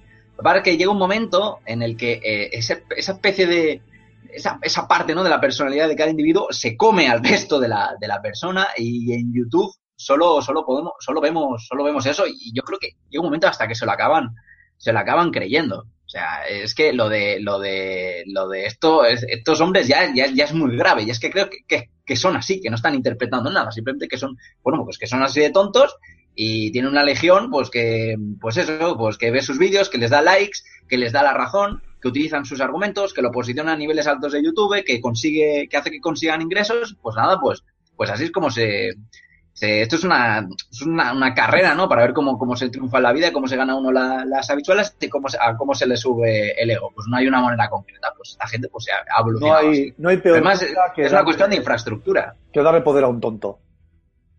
Claro, básicamente. Que se lo digan a este país en los últimos años. Joder, tío.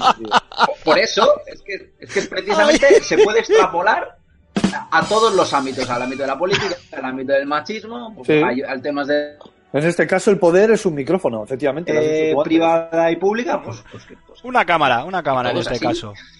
Julen, ¿querías eh, aportar algo? Sí, sí, yo quiero comentar algo que, que no hemos comentado, bueno, lo hemos, lo hemos comentado igual un poco de, de pasada, pero bueno, eh, lo hace, lo hace referencia a un- uno de nuestros escuchantes en el, en el directo, eh, Jordi Hidalgo, que nos dice que tiene eh, dos hijos con seis años que empiezan a descubrir YouTube y que se ha sentado con ellos a explicarles que ese tipo de vídeos son de mala gente. A él le da miedo que piensen que esto es correcto. Eh, Claro. Yo, como futuro padre que, que voy a ser, eh, es algo que evidentemente creo que también es muy importante. Eh, muchos niños descubren eh, YouTube y claro, YouTube genera contenidos de muchísimas cosas. Eh, Los niños al final se dejan influenciar por casi todo. ¿Cuántos niños siguen al, al Rubius, a Vegeta no sé qué, a Pero bueno, que, que generan un contenido eh, Bueno, pero esos, esos youtubers te podrán gustar más o menos. Sí, pero, sí, eso pero sí, no sí, dentro de más o menos, porque ninguno de ellos, ninguno se libra de alguna polémica. Sí, ya no te sí. quiero contar lo de las famosas violaciones del Dallas Review, supuestas violaciones, todas estas historias turbias en las que ha estado metido este tío, o el humor mm, de aquella manera de Auronplay, o otras, o sea, todos han estado en mayor o menor medida metidas en alguna polémica. Lo que pasa que, bueno, tirándolo hacia los videojuegos, eh, pues es verdad que, que- que estos dos yo creo que resaltan sobre todo los demás. Perdona, Julen, sigue, sigue. No, eh, a, lo que iba con, con ello es que al final eh, es, es muy importante el- ese conte- que ese contenido que, que pueda ver un niño eh, pueda generarle una, una confusión o, o que se piense, pues como, como dice nuestro oyente, eh, que piense que eso es lo correcto. O sea, que tú veas a un tío que sale a hacer un, hacer un vídeo, creo que se me está acoplando con, con alguien. Nada, nada, ya está, ya está. tenemos Ya está, tenemos un ahí. Mandado al bot, al robot del futuro, sí. Eh, y al final es, es importante que, ese, que, que, que esos niños aprendan eh, lo que es ya no lo correcto, que bueno, evidentemente esto también es la educación que, que cada padre o madre deba inculcar a sus hijos en su casa, lógicamente, pero, pero eh, debería de haber un cierto control sobre esto para que, para que un niño no, no piense que, coño, puedo salir a la calle con, con un móvil a grabar un vídeo en el que puedo ir a darle o un tortazo a uno o un morreo a otro o, o este tipo de cosas. pero vamos, es que estamos tontísimos. Esto llega a pasar en cualquier otra plataforma y te digo yo que la presión social es el doble. Sí, Eh, esa es otra. Eh, ¿Hasta qué, hasta qué punto, hasta qué punto tiene responsabilidad YouTube? Porque es que encima es lo que dice Mark. Eh, eh, a esta gente da igual los comentarios haters, los críticos o los fans. O sea, todos a la vez ayudan a subir y a posicionar mejor. Sí. Pero sí, yo sí, no sí. creo que YouTube tenga que a- asumir esta culpa. YouTube al final es- es una herramienta. No creo que, que puedas pedirle una responsabilidad más allá de... Hombre, igual, poner perdona, perdona, en cuanto la herramienta te, te, te, te pone unas políticas que tienes que cumplir, tú también le puedes eh, pedir una responsabilidad eh, a nivel eh, bueno, a nivel delictivo, esto ya, vamos, creo que queda fuera de cualquier discusión, pero a nivel social, no fastidiemos, Hombre, ¿no? Poner algo, poner algún tipo de, de, de medio para, para que, para que no, no genere tanta visibilidad un- un- este tipo de contenido, sí.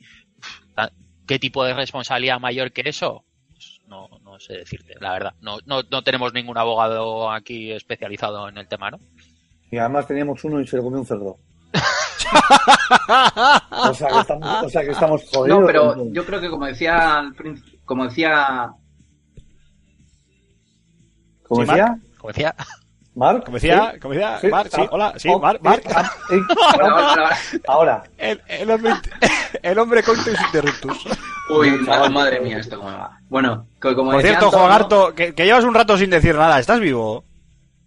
Otro que tampoco vive. No, no, Vale. Estoy aquí. Está bien esto. Está- Está bien, bien, vale. Ahora, ahora te damos, ahora te damos paso para que opines tú también. Vale, vale. Venga, Marc, Eh, repito por quinta, sexta vez, no lo sé. Como decía Antonio, hay que separar un poco lo que son los contenidos, los vendedores de, de mierda, que bueno, que, que- que- no le hacen nada a nadie de manera, de manera directa, como pueden ser estos, estos, dos, estos dos parias, ¿no? Y otra, y otra cosa son los que atacan directamente a una persona, a- realizan actitudes de acoso o temas tóxicos. Claro, claro, o- claro, claro, o, claro. bueno, promueven, promueven estos, te- estos temas eh, tóxicos o graban las bromas estas en directo que de bromas no tienen, no tiene nada, lo que son son crímenes, ¿no? Podría decir.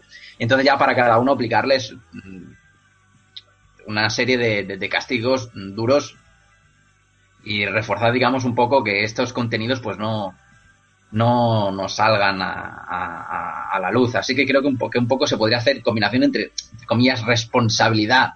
Eh, que esa, es que esa Que palabra no, que no, que, a ver, de que miedo. yo no, yo, yo le quito las comillas, que YouTube tiene una responsabilidad, que YouTube lo que no puede hacer es, es activar un modo eh, de restricción eh, de por defecto que de repente capa todos los vídeos con contenido LGTB porque le sale a la punta de los huevos, porque no puede hacer eso, y luego permitir que esta gente cuelgue vídeos, o sea, esto es como lo del youtuber este, que además esto está en los tribunales, porque la tía que abrió la página en change- en change.org la ha sido denunciada, ha tenido que pedir pasta a través de varias plataformas en internet y se tiene que presentar al, al juzgado porque este tío la denunció del youtuber este famoso que va de coaching por la vida, que resulta que que era el que el que te enseñaba a ligar, el que decía que si la tía te dice que no, tú sigue insistiendo, Pero el de esto se ter- tontos, tío, de el de el de esto se termina así, que se levantaba y se escuchaba una bofetada de, de, de fondo, se volvía a sentar y decía, y así es como se termina una discusión con una mujer y tal y cual, que el tío luego sí ha ido reculando el, el mensaje y ahora ha ido al rollo del coaching muy,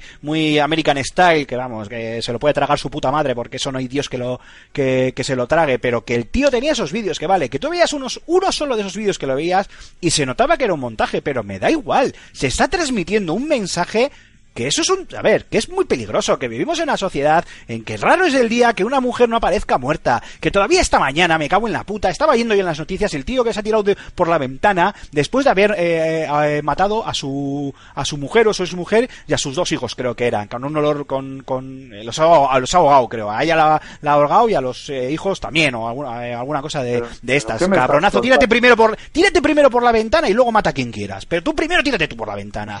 Y esta gente, ¿sabes? Le estamos permitiendo que ponga vídeos en internet diciendo que tienen que Sí, forzar sí. las situaciones, que tienen que. Pero vamos a ver.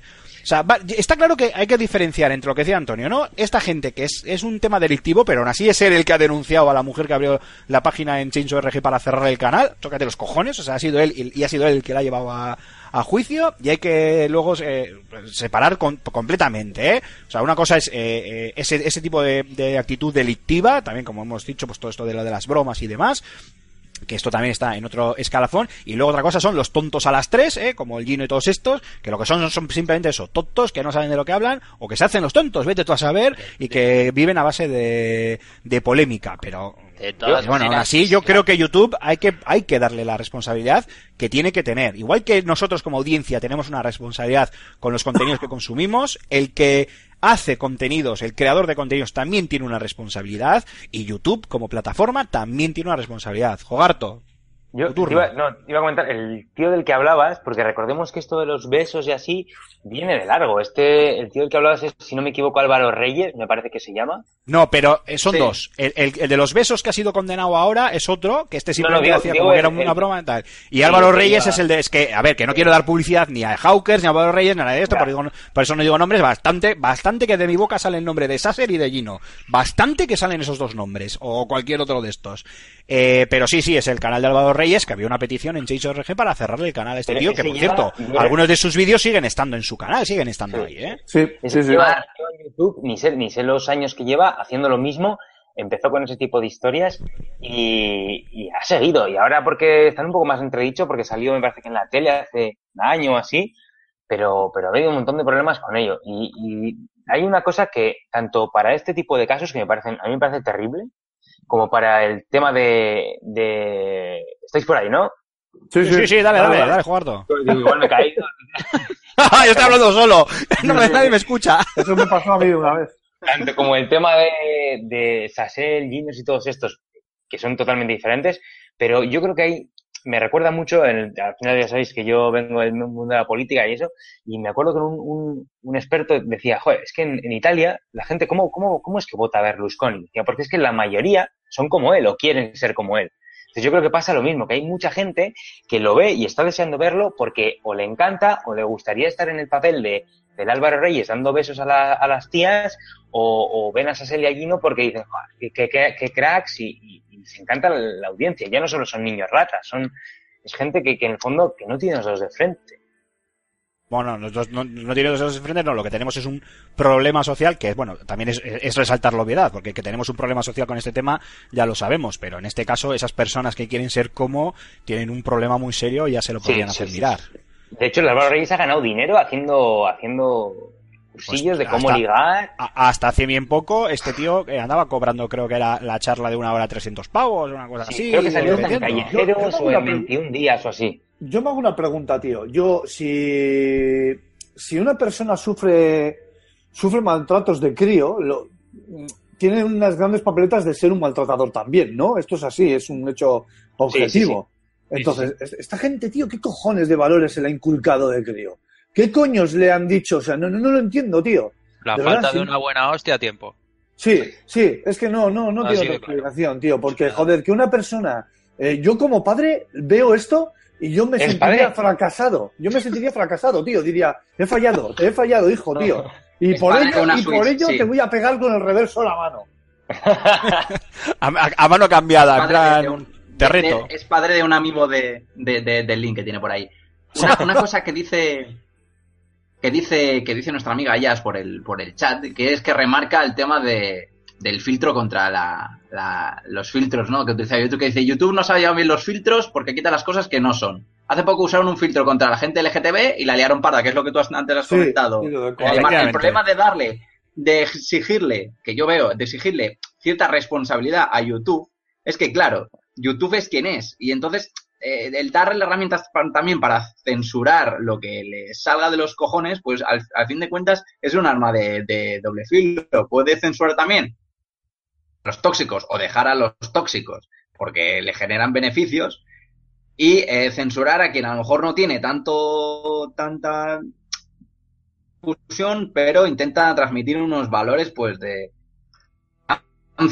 con, con otro tipo de, de colectivos. Y a mí eso es lo que me da un poco de, miedo por parte de la, la, de la plataforma, porque a fin de cuentas la plataforma se ajusta a los intereses de, lo que son los, los, los individuos, la, la sociedad, eh, y, y- y eso es lo que, lo que puede pasar, lo que me da a mí un poco, un poco de miedo. Que no te, fal- que no te falta Pero razón, efectivamente. Que YouTube también puede decir, no, no, perdona, yo filtro por donde mis usuarios tiran. Que no- vuelvo a decir, eso no le quita responsabilidad, pero claro, entiendo que ellos pueden decir, a ver, yo como eh, gano más, eh, pues filtrando por los contenidos que más se consumen. ¿Y qué es lo que se consumen? Pues estas putas mierdas. Bueno, pues, pues lo que dice Antonio, pues si alguien quiere mierda, pues aquí tenéis el restaurante de mierda, toma, y si la vais a pagar, toma vosotros. Eh, Jogarto, me dale, perdona.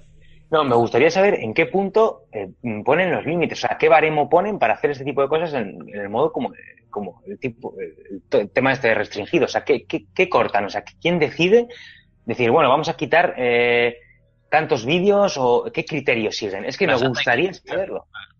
La Santa Pues es que esos son algoritmos de No, YouTube. Torquemada.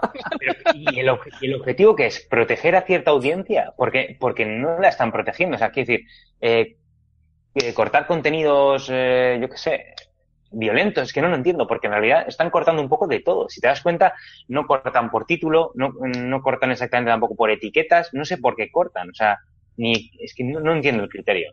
No, no, no, no lo llego a comprender. Pero bueno, no, estate tranquilo porque a YouTube no lo entiende ni el tato, ¿sabes? O sea, estamos todos flipando. claro, la claro. gente que lleva muchos, muchos años en esto, con mucho dinero, con muchas horas de trabajo y con mucho trabajo en general invertido, se pone, se tira, se pone las manos en la cabeza y se, se tira de los pelos porque cada dos por tres YouTube se la está preparando como, como Amancio. Pero sea como fuere, siempre hay una constante y es que esta gente, volviendo un poco al tema más de los videojuegos y de los changaos estos del Sassel y todos estos, es que a esos les da igual lo que haga YouTube. La siguen Sí, sí, sí, sí, sí, sí, sí, es verdad, es verdad, es verdad. A esos les da igual. Mira, es el vuelvo al, al ejemplo de Koala Rabioso. Es una mujer, o sea, en serio, es una mujer de quitarse el sombrero, tanto en su canal con sus blogs, tanto en eh, Koala Gamer, que yo creo que se lo tiene un poquitín más, más abandonado, eh, tanto con sus colaboraciones con Spanish Queens. O sea, es una, es, eh, a ver, tiene una, em- se ha creado su propia empresa audiovisual y de creación de, de contenidos. Es una mujer totalmente volcada en, eh, como es lógico y obvio, con el, con el tema LGTB. Eh, ha hecho eh, comunicados al respecto, ha hecho un montón de vídeos, ha hecho un montón de colaboraciones, ha hecho un montón de historias. Eh, ha estado con nosotros en el fan, ha salido en televisión, aunque las últimas, las últimas veces que ha estado en televisión la cosa ha salido un poco chusquera, pero bueno, no vamos a entrar en ese, en ese tema. Y a esta mujer, el puto modo restringido de, de YouTube puesto por defecto en la nueva interfaz, le capo todos los vídeos. A tomar por saco. O sea, en el canal de Spanish Queen, que tiene un montón, Spanish Queen, Queens, que tiene un montón de vídeos, se los petaba a todos. O sea, se los creo que le dejaba uno o dos, o no sé, un par de ellos. Esto yo creo que va un poco hasta en contra, o sea, siendo YouTube, va en contra un poco de mi propio tejado, porque al final la comunidad LGTB en YouTube es súper amplia, ya no solo en audiencia, o sea, muchos de los youtubers, sobre todo de daily blogs, de videoblogs, de este tipo de cosas, muchos son de esta- son, son gays, lesbianas, y, y tienen un montón de seguidores, entonces es que no tiene ningún sentido. Pues eso habría que explicárselo eh, pues al señor de los algoritmos de YouTube. ¿Qui- ¿Quién, quién le hace el algoritmo a YouTube? ¿Son Murray? Pues ¿Son no sé Murray si- el que lo hace? lo que decía, lo que decía Julen, si como sea el de No Man's Sky, vamos listos. es que es verdad. No, porque si no, no, no hubiese vendido una mierda y nadie vería vídeos. bueno, sí, cara ya con las últimas actualizaciones, pero bueno. Bueno, pero me lo Bueno, pone, chicos, siempre el eh, algoritmo es Skynet, pues ya la petamos. Vamos a ir cerrando el, el- el tema con unas breves conclusiones de, de cada uno. Mark. Hola. Pues nada, eh, esto como todo. Mm, la cosa mm, debería mejorarse poquito a poco. No nos quedemos solo en YouTube, sino que esto pues es- se puede extrapolar perfectamente a, cual- a cualquier ámbito de la vida. Es un problema de, de mentalidad. Así Pues, que, no sé, esfuerzo para educar mejor a las, a las nuevas generaciones, sobre todo en tener, tener hijos y, y- o las que, los que ya son y, y- poco más. Y denunciar este tipo de contenidos y hacer un poco de, entre comillas, activismo en las redes, que está bastante infravalorado. Lo Bueno. que se pueda hacer. Para, para, Como- para algunos está infravalorado, para otros y otras está bastante sobrevalorado. ¿eh? Pero bueno, Sí. eso es otro, eso es otro tema y no, buah, ahí sí que no voy a entrar porque entonces sí que me caliento y se, la puedo liar pardísima. Y esto luego queda para los, Sí, también. para la bueno, posteridad. que si cada uno pues, se siente con cierta conciencia acerca de calidad como, como ciudadana o ciudadano con respecto a este tema, pues, pues que haga lo, lo, lo, lo poquito que, que pueda hacer. Y Cada ya vez, está. que a la dices, gente que. cada vez que dices la palabra ciudadano, ciudadano muere, muere no, yo haces llorar al niño Jesús, que lo sepas. Jogarto, me, me- tus- me- me cuesta. Pero, A ver, pero no se me Jogarto, ocurre otro sinónimo. Pues yo al tus final, conclusiones. Yo creo que al final esto es un poco un reflejo de cómo es la sociedad, porque está podrida en el fondo, y que lo que necesitamos primero es tener un poquito de control con nuestros chavales, porque al final es- gran parte de la, de la comunidad de YouTube es- son críos, y hay que aprender un poco a educarles y hay que controlar el contenido que ven, porque si no fuera por estos, un 50% de, de la masa que, que les sigue, que les apoya a este tipo de gente, eh, vamos, caerían y, vamos, yo creo que lo principal es educación. Eh, Julen. Yo, la verdad, estoy, estoy muy de acuerdo con, con las conclusiones de, de Jogarto. Eh, creo que para que esto pase en la menor medida, eh, debemos de ser nosotros los que eduquemos a las futuras generaciones. Básicamente porque al final, eh, de- desde una educación, o sea, si a un chaval se le educa en su casa de lo que tiene que hacer medianamente o lo que es medianamente correcto, muchas tonterías de estas se quitarían. Y programas o, o- o- o debates como el que estamos teniendo ahora, muchas veces eh, ni, ni existirían. Sí, sí, Eso es. ojalá, ojalá. También eh, yo eh, voy a matizar dos cosas y ya te dejo que cierres tú, Raúl. Eh, uno, cuando hablamos de que a nosotros nos toca educar las siguientes generaciones, obviamente cada uno en el ámbito de su hogar, en el ámbito es. de la familia. No es que sí, nosotros claro, aquí claro. seamos los Sí, sí, adalides no, no, de no. nada, ni que nosotros tengamos, lo, es que lo hemos dicho antes y quiero dejarlo bien claro porque luego vendrá algún cafre a intentar tirarse a nuestra, a nuestra yugular y por ahí no paso. Eh, no es que nosotros tengamos eh, eh, la verdad mm, eh, como espada empuñada en, en la mano y, y con eso vayamos a todas partes. No, pero existen obviamente unos valores sociales que todos podemos inculcar a- en nuestro seno familiar, a, a nuestros eh, hijos, a las futuras generaciones y es algo muy necesario porque a mí me da que hoy por hoy tenemos efectivamente ya una generación perdida que, que es la que consume todo este tipo de, Sí, sí, de sí. producto. Y por hacer un matiz también, más allá de la coña del chat de, de YouTube, obviamente aquí nadie está haciendo apología de la violencia contra los niños. Eh, No, lo digo por eh, nuestro compañero o nuestro oyente Raúl Finker que nos ha tirado la coña por YouTube, no lo digo por él, pero por si acaso me ha, me ha levantado la liebre su, su comentario. Aquí no se trata, cuando decimos de una hostia bien dada soluciona muchos problemas, pues hombre, está, eh, todos los que estamos aquí tenemos ya una edad, menos el imberbe de, de Mark, y a todos nos ha caído alguna, efectivamente, y así nos hemos quedado como nos hemos quedado. No, no, se- no se trata de pegar a nadie, pero se trata de, de incidir en lo que Raúl y Jogarto dicen, hay que educar. ¿Vale? Hay que educar desde, desde bien pequeños, como bien nos decía otro el, eh, otro el otro oyente en el anterior eh, comentario sobre sus hijos de 6 años que empiezan a descubrir YouTube, eh, pues es no, educarles para que sepan lo que está bien y lo que está mal, como todo en la vida al final. Es que Mark tenía razón, esto se extrapola a cualquier ámbito de la, de la vida. Yo, yo quiero, Eh, Raúl. matizar, perdona, Sí, yo sí, quiero, dale, yo quiero matizar tu, tu frase, ¿vale? La mi de- matiz. ¿Tú quieres matizar mi matiz? Sí, eso, yo quiero matizar tu matizado. El metamatiz. Eh, con- Vas a muchos de los que metamatizar. estamos aquí, muchos de los que estamos aquí somos, somos de Bilbao y cuando hablamos de una buena hostia, para el resto de los que nos escuchéis, es una toñeja, ¿eh? No es una, no, no es, no es tampoco eh, una hostia a mano vuelta y te, te, te da vuelta la, cara. O sea, que no, Eh. no, no penséis mal, ¿eh? Raúl, cierras tú. Pues ya lo dije, ya lo dije en el Ludus y lo repito aquí, tío. Si, si Pinocho dice ahora me crece la nariz, ¿qué pasa, tío? Hostia, es que llevo toda la semana dándole vueltas, ¿eh? ¿Qué pasa, tío? Si le crece la nariz está mintiendo, entonces no le crece. Me recuerda a los chistes mal. malos que contaba, que contaba yo antes cuando, cuando Antonio me quería despedir. Es verdad. En fin, nada, que, pues, a ver, suscribir todo lo que os habéis dicho. Aquí lo más importante y la herramienta más poderosa que tenemos es, eh, es, la educación, es eh, inculcar el, el pensamiento reflexivo a los chavales y que se aprendan a, a saber ver lo que es y lo que no es. Y, y eso es todo, se resume en eso. Y, y, y ya lo hemos dicho aquí y no voy a reincidir más. Yo me mantengo en mi posición y, y vamos, es que tengo eh, fe eh, en este dogma que, que yo si tuviera un hijo lo primero que haría es ponerle a trabajar y lo segundo que se emancipe ya. Si todavía no ha dado, Que- si todavía no ha dado a luz, que se emancipe. apología- vas a hacer apología a la esclavitud, ten cuidado.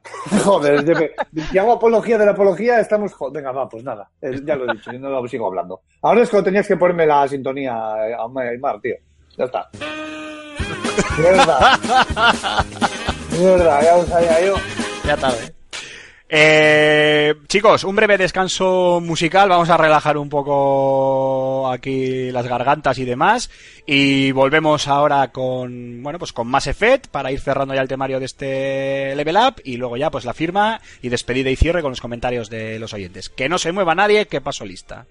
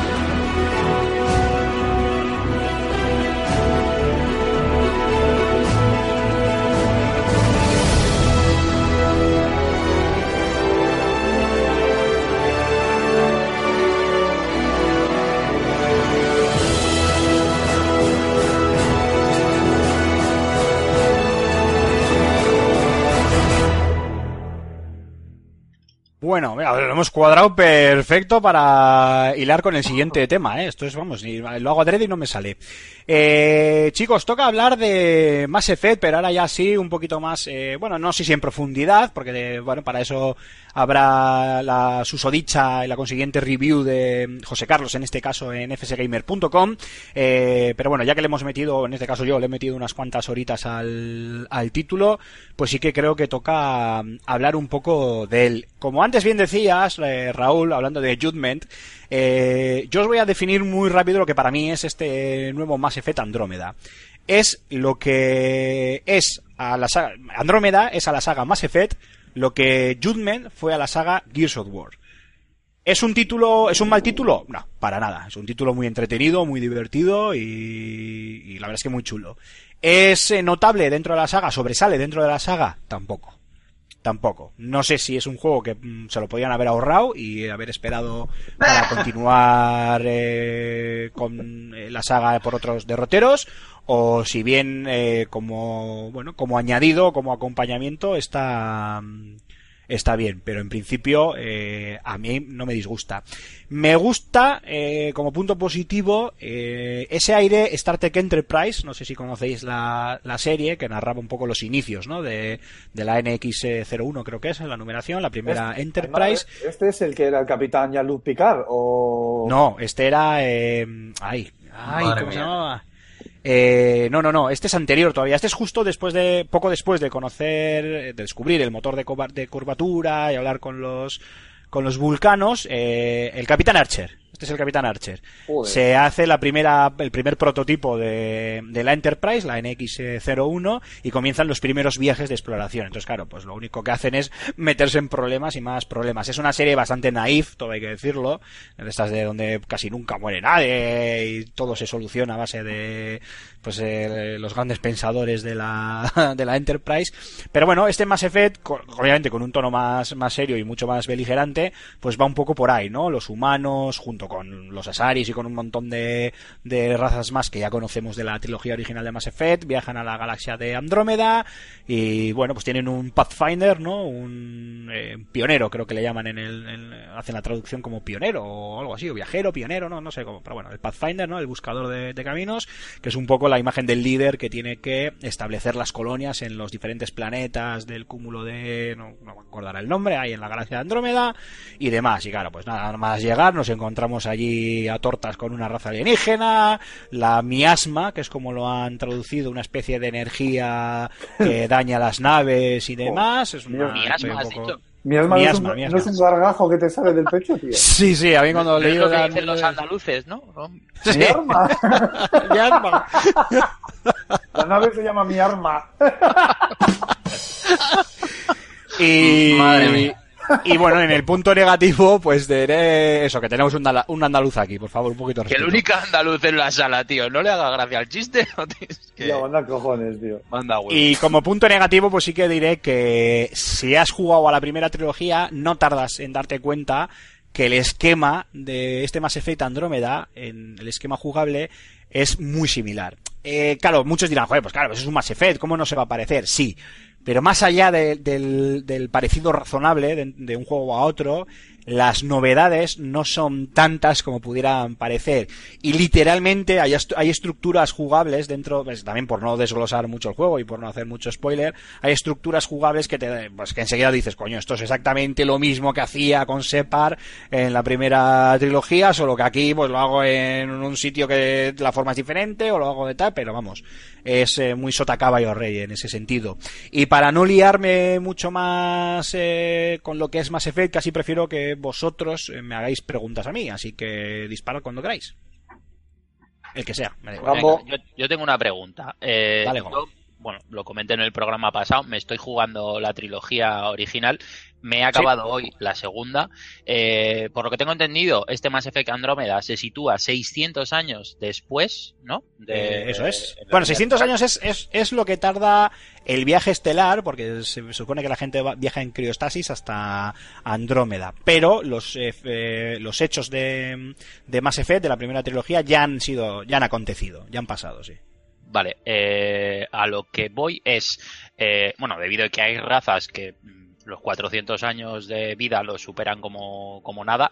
Eh, hay personajes de la trilogía original, te encuentras, perso aunque bien sean No, razas. cameos persona- o- nada, no, perso- yo, vamos, de momento no me he encontrado con, con ninguno y haciendo memoria de la, de la trilogía original, que sería hacer mucha memoria porque son muchísimas Ya horas sí, de claro, juego. yo la tengo fresca. No, no me entra, no me entra en la cabeza ningún personaje ahora mismo que pudiera aparecer en, bueno, sí me entra alguno, sí me entra alguno, pero bueno, en principio, eh, no me entra ningún personaje que tuviera una lógica establecida que apareciera en este Mass Effect eh, Andrómeda, eh, pues eso, más de 600 años después de los hechos acontecidos en la primera trilogía. así, se, se No, no, tampoco, tampoco. No, todo Bueno, eso sí que sí es totalmente nuevo y eso sí que sí. Además, aquí eh, también hay una galaxia por la que viajar, pero aquí sí que sí hay mucho planeta para visitar, con mucho escenario y demás, que es igual algo menos eh, visto en la primera trilogía, que también se hacía, pero, pero bueno, aquí como que le han dado más, más peso, ¿no? Enseguida coges el, el Nomad, el vehículo este,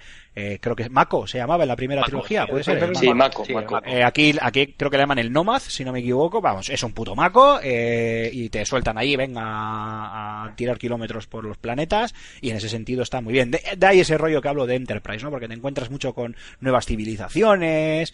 También tiene un toque muy halo, que no quiero explicar mucho para no hacer spoiler para aquel que no haya jugado. Pero Halo 4, Halo 5 yo los veo muy representados en Mass Effect eh, en algunos detalles que nadie se preocupe, ¿eh? no es una copia o algo así, eh, eh, pero sí que al que haya jugado le va, hay algunos detalles, bueno, y más que detalles, hay algunos puntos fuertes que le va que le va a recordar mucho a la saga del, del jefe maestro en ese, en ese sentido y nada, respondiéndote directamente a ti, Julen, no, no, no, en principio yo no me he cruzado todavía con nadie, llevo más de 15 horas jugadas y las que me quedan, porque todavía estoy prácticamente empezando, ya sabéis cómo son estos juegos de Mass Effect, eh, pero de momento no me he encontrado con nadie y eh, la lógica me dice que no me puedo encontrar con nadie. ¿vale? Ya, ya, no, no, sí, claro. no, son, son muchos. Aparte que- es- es- A- aparte que eh, dependiendo de qué personajes no pueden aparecer porque tú, tú o tus decisiones, mejor dicho, les Sí, pueden haber sí, matado en la primera trilogía. sí, no, no. Por eso decía lo de cual, si algún personaje las opciones eh, pudiera... Eso sí, la- las razas, las razas sí, ¿eh? Además, muy rápido te encuentras con ciertas razas, empezando por, vamos, empezando, no empezando literalmente en el tiempo, ¿eh? Pero vamos, una de las primeras que se te aparecen son los, los Krogan, que a mí me flipan. Y A todos no te rías, Rulo, gusta no te los- rías, Rulo, que no van por ahí los tiros y ya sé por qué te estás riendo, Qué cacho pena que perro. no, que no tenga yo la mesa mezclas, macho. Sí, sí, a todos nos Yo, yo tengo, yo tengo otra pregunta al, al respecto y luego ya, mm, salvo que vosotros preguntéis algo que me cause curiosidad, yo finalizaría. Eh, has dicho el tema de la exploración eh, con el Mako, o sea, eh, ¿tienes libertad eh, para recorrer el planeta? O sea, es rollo sandbox que aterrizas en el planeta y puedes hacerte kilómetros ahí a explorar. o- Hasta ahora, o, cómo hasta va ahora, exactamente esa exploración. hasta ahora, al planeta al que llegas tienes una zona de aterrizaje. Tienes una landing zone eh, que normalmente tiene que ver o está hilada con algún tipo de, de misión, ya sea secundaria o, o principal. Aterrizas en esa zona y anchas Castilla. Pero anchas Castilla. O sea, Y yo ahí- ahora mismo estoy en un, ¿cómo se llama? En Bolt, creo que se llama el planeta, es un planeta helado y yo ya no sé lo que, o sea, lo que me he recorrido con el, con el Nomad, el Mako, como queráis llamarlo, con el vehículo este todoterreno, o sea, no tiene ni, ni nombre, la de kilómetros que me he recorrido y ahora ya, como estoy continuando con, estoy, llevo en paralelo una misión secundaria con una, con la principal, eh, pero si quisiera, eh, puedo seguir, porque además aquí entra en juego un tema de terraformación y gestión de recursos, con lo cual, eh, cuanto más recorras en una de estas zonas, que son enormes, enormes, eh, más zonas eh, para desplegar, ay, no me sale ahora el nombre, eh, te aparecen, acabas descubriendo unas zonas donde puedes desplegar una, suerte de estaciones de abastecimiento, por llamarlo de alguna manera, que, bueno, de hecho creo que se llaman así, estaciones de abastecimiento o algo así, que lo que hacen es darte como puntos de terraformación, para que me entiendas, de viabilidad, lo llama, les llama el juego, que hacen eh, el planeta cada vez un porcentaje más alto de, de viable para la vida humana, ¿no? Para que ese planeta eh, pueda albergar, albergar, perdón, a los colonos de las diferentes eh, arcas, tanto humanos como extraterrestres, que han viajado a la galaxia de Andrómeda. No solo hemos viajado los humanos, han viajado diversas arcas de diversos, eh, eh, de, diversas razas y estamos buscando dónde, dónde se puede ir asentando la gente. Entonces, hay diversos planetas, puedes viajar, puedes descubrir estas zonas donde lanzar estas, estas centrales y tal, y además, eh, en tu recorrido con el Mako, o el Nomad, como queráis llamarlo, eh, como se hacía también en el primer Mass Effect, que luego se hacía mediante un escáner del planeta y lanzando sondas desde el la- desde la nave, eh, aquí vas con el manco y de repente un, tu sensor de tu escáner de, de proximidad detecta diferentes materiales, entonces pum, frenas, le pegas un botón y lanzas una sonda que se queda en esa zona extrayendo pues diferentes minerales y tal que luego pues, no dejan de ser recursos para pues para todo el tema RPG del título. ¿Alguna cosita más, chicos? Eh, sí, Tengo a ver, eh, Sí. nosotros ya hablamos un poco, o ya rajamos más bien, un poco de Jefe Andrómeda, ahora en otro programa, ahora que, que tú lo has podido probar y demás, tanto, o sea, la que le, la que le, la que le está cayendo. No solo me refiero a nivel de, de los bugs y los problemas de las animaciones, que bueno, eso como mucho te sacan de, te, te- sacan de las risas y, y ya está, pero las misiones secundarias sean, sean tan flojas, eh, que el sistema de combate esté bastante, mm, sea solo Bueno. únicamente Eh, un juego de, juego de cobertura muy sencillo, que, que se haya abandonado toda, todo resquicio de juego de rol y todas estas que han caído, ¿es para tanto? Ah, Te comento, eh, aquí voy a ser muy rápido y además es, fácil de explicar. Para empezar, el tema de las como yo soy muy de tirar de misiones principales y paso un poco de las secundarias, la verdad es que igual no soy objetivo del todo a de hablarte. Yo en principio lo que estoy viendo hasta ahora eh, sí que las han agrupado un poco en misiones secundarias que tienen que ver con tu tripulación y con tu comando, para que nos entendamos, porque ya sabéis que en Mass Effect siempre vas acompañado de uno o varios de tus, de tus compañeros de viaje, vaya.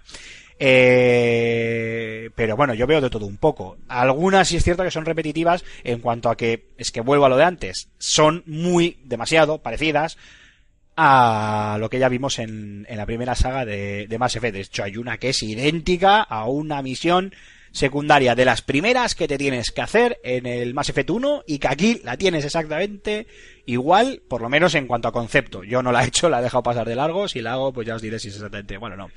El tema de las animaciones y demás, eh, hay un hilo en Es, el... es que es tan cantoso.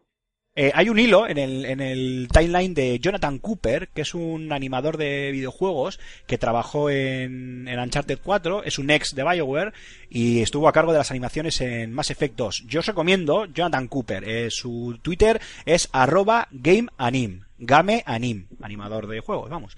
Eh, yo os, eh, os insisto a que os lo leáis. El primer tuit de ese hilo empieza a las 18.18 del 23 de marzo y el hombre intenta explicar en una serie de tweets, porque mucha gente le ha debido de preguntar Sí. sobre el tema, Sí, eh, qué ha pasado con qué ha pasado con, con esto de las animaciones. Es cierto, sobre todo al principio del juego, igual igual digo lo del principio del juego porque como luego te vas acostumbrando como que ya no te cantan tanto.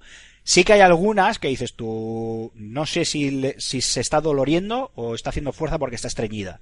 Es verdad. Bueno, yo digo esto porque en este caso me he cogido a, a una protagonista eh, femenina, pero bueno, con, con, con él eh, entiendo que será igual. Y este hombre lo que viene a explicar en su, en su timeline eh, de Twitter es que estas animaciones, claro, en un juego con- tan grande como estos juegos que crea BioWare, Dragon Age, Mass Effect, no se pueden controlar como en un Uncharted. Es lo que decías tú antes, Mark. No es lo mismo un juego de 10 horas, ¿sabes? Donde sabes lo que te vas a encontrar y, bueno, pues evalúas un poquito dependiendo de la experiencia que hayas vivido en esas 10-12 horas, que en un juego como... ¿no? Los tweets. Eh, ¿Cómo, perdona? Digo que es, es más o menos lo que él decía en los tweets. Sí, eh, sí, es lo que, eh, sí, más o menos estoy explicando lo que él, lo que él ha dicho, eso es. Eh, eh, claro, que lo que pasa en Bio, eh, con BioWare y sus Dragon Age o sus Mass Effect son cientos de decenas de, de animaciones, entonces, por intentar, ¿vale? Porque esto es muy técnico y por intentar explicarlo de forma, en, en lengua vernácula y de forma muy sencilla, lo que dice es que, claro, eh, con las presiones del tiempo por sacar el juego y demás, muchas de estas animaciones se dejan en manos de un algoritmo que las automatiza. De ahí el famoso meme este de My Face is so tired y, y otras, eh, y otros problemas que ha habido con las animaciones. Si es para tanto, bueno, pues yo esto ya lo hablamos con Alfonso of the Records, creo que no sé si vía grupo WhatsApp, ya no recuerdo, pero no es algo que no haya pasado siempre y creo que ya es hasta marca de la casa con, con BioWare. Que se puede hacer mejor, sí, pero que es eh, intentar controlar todas las animaciones eh, eh, conductuales que hay dentro inherentes al juego y a las diferentes reacciones dependiendo de lo que hagamos, no hagamos o dejemos de hacer. O sea, eso sería un locurón y estamos hablando de un juego que necesitaría, yo que sé, 15 años de desarrollo. O sea, es más, eh, no no sé, eh, lo he dicho por decir, pero quiero decir, necesitaría muchísimo más desarrollo que esto. Entonces, todo este problema viene eso de haber dejado eh, algunas animaciones principales, si se controlan, claro, porque igual van dentro de una cinemática, o se generan con el motor del juego en una escena específica que, que está dentro del script, dentro del guion de, del título, pero muchas otras, como tienen que ver con la propia idiosincrasia del juego y de las elecciones que el jugador tome o deje de tomar, pues son automatizadas mediante este algoritmo y bueno, pues eso ha creado eh, algunas de estas aberraciones. Si es para tanto, a mí no me lo parece. Yo estoy jugando, estoy jugando muy a gusto, muy tranquilo y muy bien. Sí que de vez en cuando pues te llama la atención, hay alguna escena en que no cuadra el tono de voz del personaje con lo que su cara expresa eh, tal exactamente tal como es, pero bueno, o sea, nada que no hayamos visto 18.000 veces en, en, en otros juegos. Lo que pasa ya sabemos cómo es Internet y le toca cebarse con Mass Effect. A nivel de juego, pues vuelvo a decir, es un juego que... Eh, igual incluso si le hubieran dado un, un poco más de tiempo de cocción, pues hubiera pasado como con el eh, Black Flag de Assassin's Creed, ¿no? Igual le podían haber quitado la muletilla de Mass Effect y sacar una nueva eh, franquicia, IP. una nueva mm, IP, una nueva ópera espacial de, de BioWare. Pero bueno, tampoco es un juego... eh, Sí, lo que hacen es aprovechar el universo de Mass Effect para mostrarnos otra historia de, de exploración, de descubrimiento, de, de, bueno, pues eso, de colonialismo, ¿no? Bueno, colonialismo no sé si es la palabra, que encima no está muy de moda últimamente, pero vamos, ya me entendéis lo que quiero. Colonización. Sí, pero bueno, al final es lo mismo. Sí, yo, yo sé por qué lo digo. Lo único- lo digo. Aymar, Dale, sí. di- dicen que, bueno, que la historia que es un poquito genérica, o sea, que no llega a tener mucho trasfondo, mucho, mucho fuelle, vamos a decir. Y luego también he visto quejas como de que la toma de decisiones como que es un poco, un poco simple, como que no tienes la sensación de que realmente estés, estés eh, llevando tú el camino del personaje. ¿Esto cómo lo ves tú? Yo es que lo veo muy, muy similar a. Es más, al principio del juego lo veo muy similar a la trilogía original. Al principio del juego, pues te explica un poco cómo ahora tienes eh, una serie de características a la hora de contestar, ¿sabes? De una forma más racional, de una forma más profesional, de una forma más emocional, diferentes, eh, diferentes tipos, ¿sabes? Y yo decía, joder, pues aquí, hostia, hay una rueda de opciones, ojito y tal. Pero no siempre todas tienes disponibles, en algunas se dividen, ¿sabes? Dependiendo y tal. Eh, sigue el mismo esquema, aquella famosa más o menos, con una forma más o menos diferente, pero vamos, la misma famosa ruedecita de, de decisiones y tú eliges. Eh, yo no recuerdo, eh, vosotros igual me podéis decir, sobre todo tú, Julen, que ahora lo tienes más reciente, si cuando tomabas una decisión importante, el Mass Effect avisaba de que fulanito de tal recordaría tu decisión o algo Sí. así. No, no, ¿Puede ser? no, no te lo dice. No, no te Sí, lo dice. ¿No te lo sí te lo dice? No, no, no, no, no. A ver, coño, me he jugado el Mass Effect 2, eh, me lo he acabado hoy. Y ni en el 1 ni en el 2. A ver, eh, en, en el 1 y en el 2 al menos, que son los que yo he jugado hasta ahora, eh, a medida que tú vas subiendo, vas haciendo eh, acciones heroicas, eh, vas Ah, ganando vale. puntos Eso de sí. heroísmo o Eso sí. acciones, eh, no, no sé Sí, vale, cierto. juego, Las famosas, eh, las famosas dos barritas, la barrita azul y es, la barrita generas- roja. Eso un es. tipo de personalidad, por así decirlo. Bueno, pues Eh, se te desbloquean a medida que vas hablando nuevas opciones eh, en función Vale, sí, de, sí, sí, sí. de- de Vale, tu- vale. De, de lo que hayas subido, vamos. Pero ningún personaje ni NPC eh, recuerda eh, esas decisiones. Vale, es igual. Bueno, me- lo estaré mezclando seguramente con los con las aventuras gráficas de, de Telltale. Eh, en cualquier caso, aquí sí que ha desaparecido, Jorge, las dos barritas las famosas. Entonces, eh, sí hay decisiones y, en y, eh, sabes perfectamente cuándo es una simple decisión de mostrar coraje o mostrar sensibilidad o mostrar profesionalidad y que eso va a hacer que la otra persona te conteste de una manera o de otra, ¿sabes? Ser o más, más o menos borde, vaya.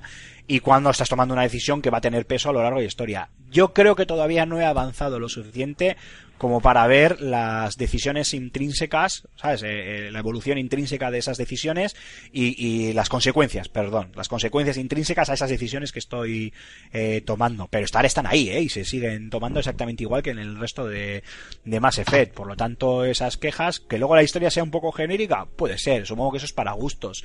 A mí es que ya os lo he dicho, igual objetivo no puedo ser, porque cuando das una opinión siempre es subjetivo.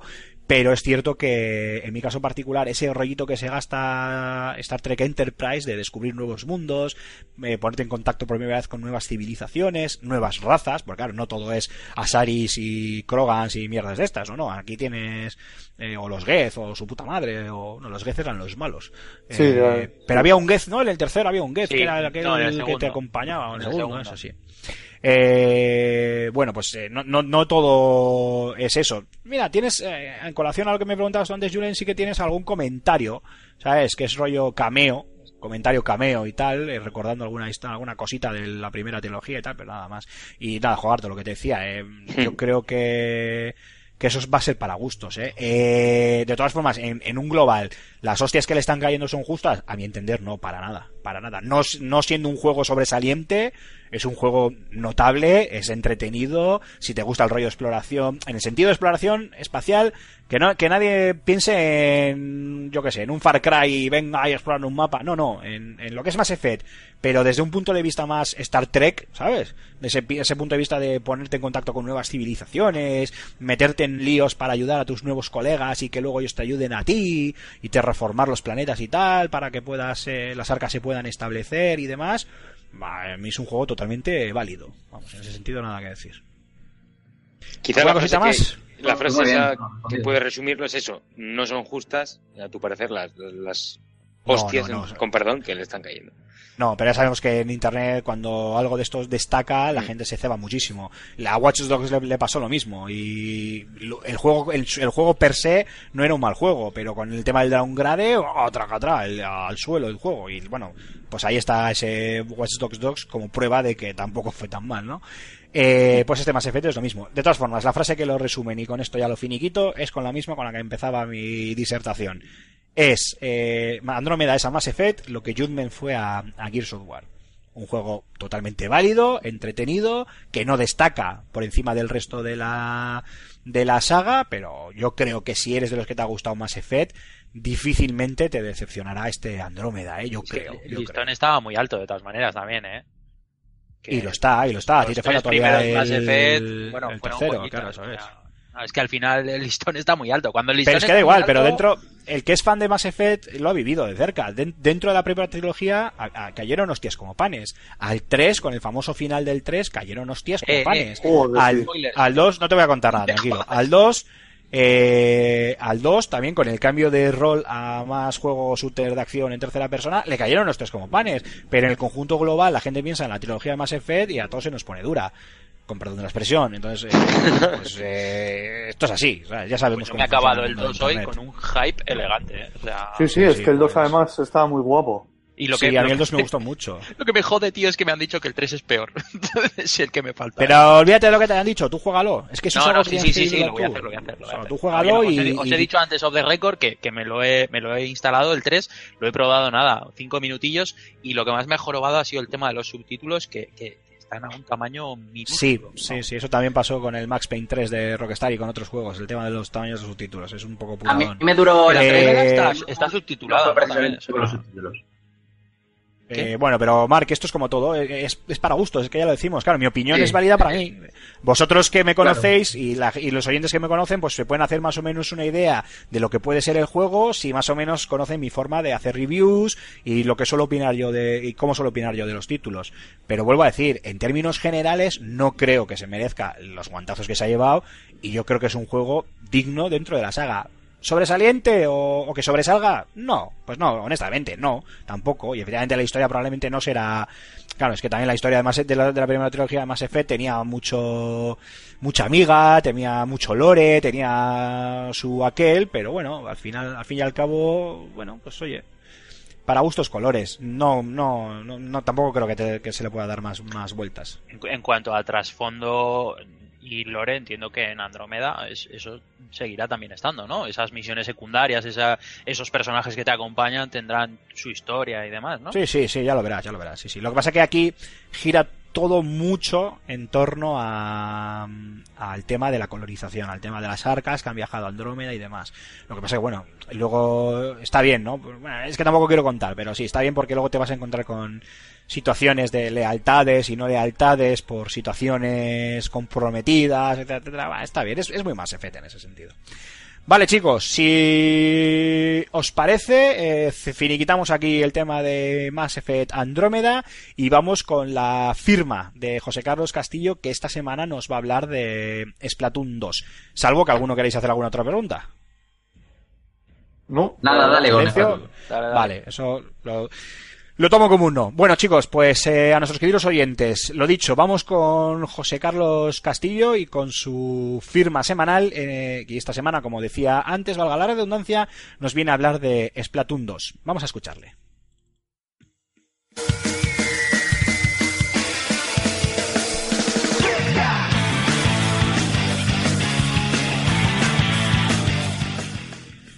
Siempre digo que el gran mérito de Splatoon fue conseguir que me interesase por un juego en línea, siendo un absoluto descastado de tales modalidades.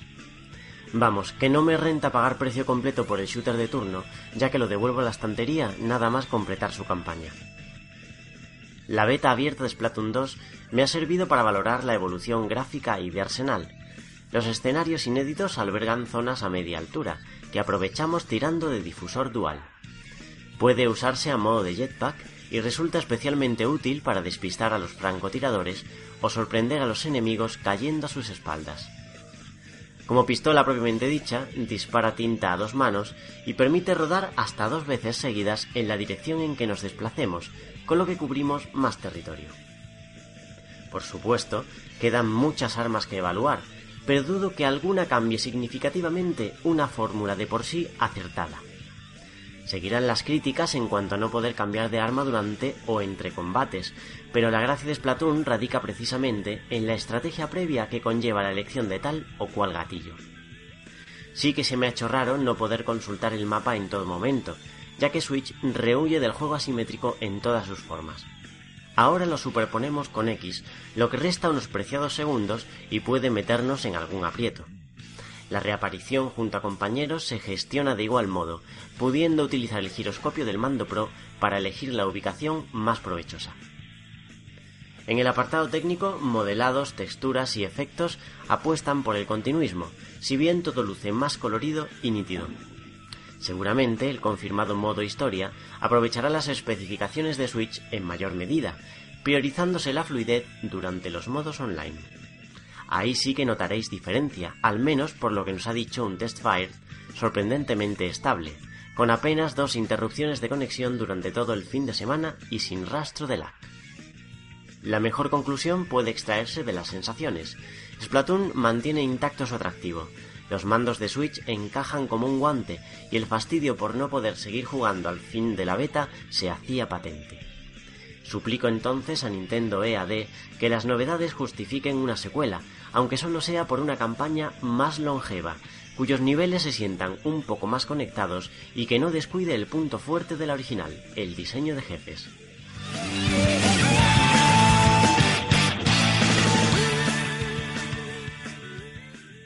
Bueno, pues muchísimas gracias a José Carlos, como todas las semanas, es un grande, es un grande, este hombre es un grande, y no hay más, y el que diga lo contrario, miente, esto es así. Eh, dicho lo cual, damas y caballeros, va siendo hora de ir cerrando el programa, pero no sin antes pasar por una de nuestras secciones favoritas, ya que es donde os caen hostias como panes, la sección del oyente, el rincón del oyente, donde, bueno, pues damos eh, buena cuenta de los eh, comentarios que nuestros queridos escuchantes nos dejan en redes sociales, en iVoox, en YouTube o donde quiere que, que, bueno, pues que quieran ponerse en contacto con nosotros, valga la redundancia. Mark, este es tu turno, así que cuando usted quiera, caballero. Vale, pues venga, que esta semana alguna hostia tenemos. Qué raro. Empezamos con lo... Sí, sí, sí, está siendo últimamente, vamos, eh, lo estamos partiendo. Con Janfrey, eh, los comentarios de iVoox, ya que el programa de YouTube no se subió, así que nada. Eh, Janfrey dice, por fin escucho argumentos de peso que me hacen replantearme comprar el Mass Effect o no. Dice que a él lo de la, la tontería de las caras le da igual, los bugs se con parches. Lo de que todas las misiones se reduzcan a me agacho, disparo, me agacho, disparo y ya me tira un poco para atrás. Eh, Bueno. Dice que lo extrapola un poco a, a Horizon Zero Dawn. Dice que el tema de, de poder matar a todo un regimiento silbándoles y esperando a que vengan a mi escondite me arruina la experiencia. En cuanto a lo de explorar, es normal que los planetas tengan un patrón, no deja de ser un juego, no la vida real.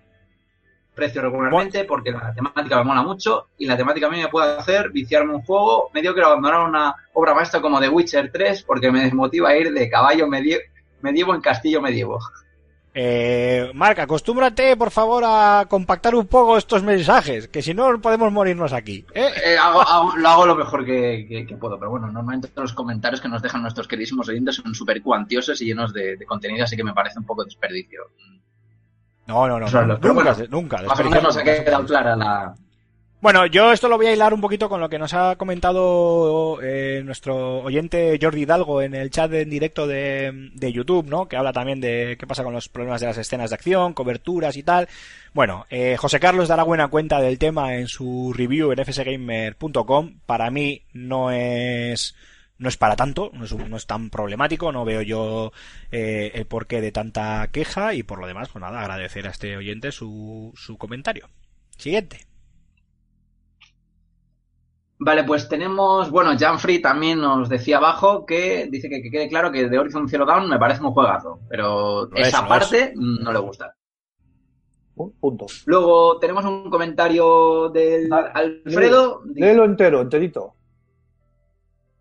Dice, hola, lo escucho desde México. El podcast me divierte mucho en mi trabajo, pero ¿por qué llaman estúpidos a los que no opinan igual que ustedes? A pocos solo creen que ustedes, como especialistas de videojuegos, tienen derecho de opinar.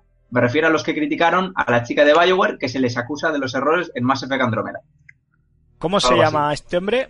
¿Cómo has dicho que se llama? Alfredo. Alfredo. Dice, Bueno, y a lo- la vez que criticaron en un programa en los que hoy la chica de Horizon parecía hombre, también deberían respetar las opiniones de los demás, sea que les guste o no. Eh, si quieres, si quieres yo, yo contesto. Eh, Ah. Antes, si quieres le contestas, pero Sí, antes sí. le voy a decir algo. Primero, Alfredo, muchísimas gracias por escucharnos desde México y además esto lo hago extensible a todos eh, nuestros oyentes en Latinoamérica, que no son pocos. Eh, y desde mi punto de vista, eh, no, no es que queramos insultar a nadie o le llamemos tonto.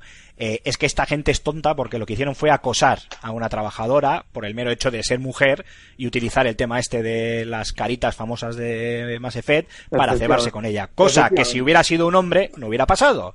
Entonces, por eso sí que son tontos y lo seguimos remarcando. Además, son tontos de capirote, como se dice por aquí. Y además, Por no decir, eh, por no decir otra palabra. Y además, Sí, eh, el, animador, el animador este al que hemos hecho mención de los tweets, eh, em- empiezan sus, sus tweets empiezan precisamente eh, diciendo esto, que es una vergüenza que todo el foco y toda la ira de la gente se focalice en esta persona cuando no es así para nada.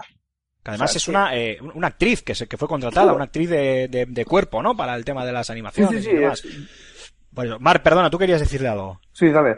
Nada, subrayar lo que tú has dicho de que, por desgracia, esas opiniones, entre comillas, no fueron opiniones, Alfredo. O sea, lo que fueron fueron básicamente insultos a una mujer por el hecho de ser mujer y ahí el tema de los videojuegos queda aparte, da igual los profesionales del sector que seamos o, o- o no. Y con respecto a lo de que Aloy parece un hombre, esto de, de- de- de hombre, ¿a qué te refieres? ¿O ¿A qué se refiere esta gente? ¿Se Eh, refiere a, pues- un, se- a, un, es- a un- a un constructo social lleno No, de ver. estereotipos que, que- que ha puesto una, una impuesto una, una sociedad patriarcal? Porque, porque Aloy es una, Aloy es una mujer. Efectivamente. Bueno, vale. pero para eso Algunos- eh, te- tenemos de la caverna les pesa mucho. tenemos pero el problema, es que es mujer. el problema es que cosa, tendríamos A mí me pa- parece guapilla, ¿eh? pero si des- a ver, pero- Puto Jogarto. Bueno, Está ya claro que hay ya para todo. Aquí hay para todo. Pero vamos a ver, si es que el tema es, el tema es que eh, Mark tiene razón. Esto al final, como es estereotipos impuestos por la sociedad, pues es lo que se suele decir, ¿no? Eh, lloras como una nenaza o pareces un, un, un chicazo, ¿no? Bueno, bueno, son- esto daría para un programa solo Sí. para hablar de este tipo de, de cosas y creo que no, no es cuestión. Que encima ya hemos tenido ya bastante programa con lo de YouTube, pero bueno, espero que Alfredo por lo menos nos entienda y entienda que, que lo que no podemos permitir, ni nosotros ni nadie, es que a una persona se le acose por su trabajo, eh, lo haya hecho bien, lo haya hecho mal, simplemente por el mero hecho de, de ser mujer, algo que obviamente no hubiera pasado de ser, de ser hombre, nada más. Eh, Mark, más comentarios.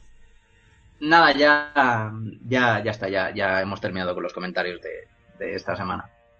Ah, muy bien, o sea, bueno, pues bien, vale, pues no ha habido tampoco para tanto. Ya pensé que alguien se cagaba en los muertos de Julen o yo que sé, alguna cosa de estas. Eh, que yo ya he tenido. No, pero A mí dejarme es que la cosa que, que últimamente parece que es muy recurrente el utilizar la carta, ¿no? De, de- de insultar, soltar alguna así eh, verdad Bueno. entre comillas y decir, bueno, es, es mi opinión. No.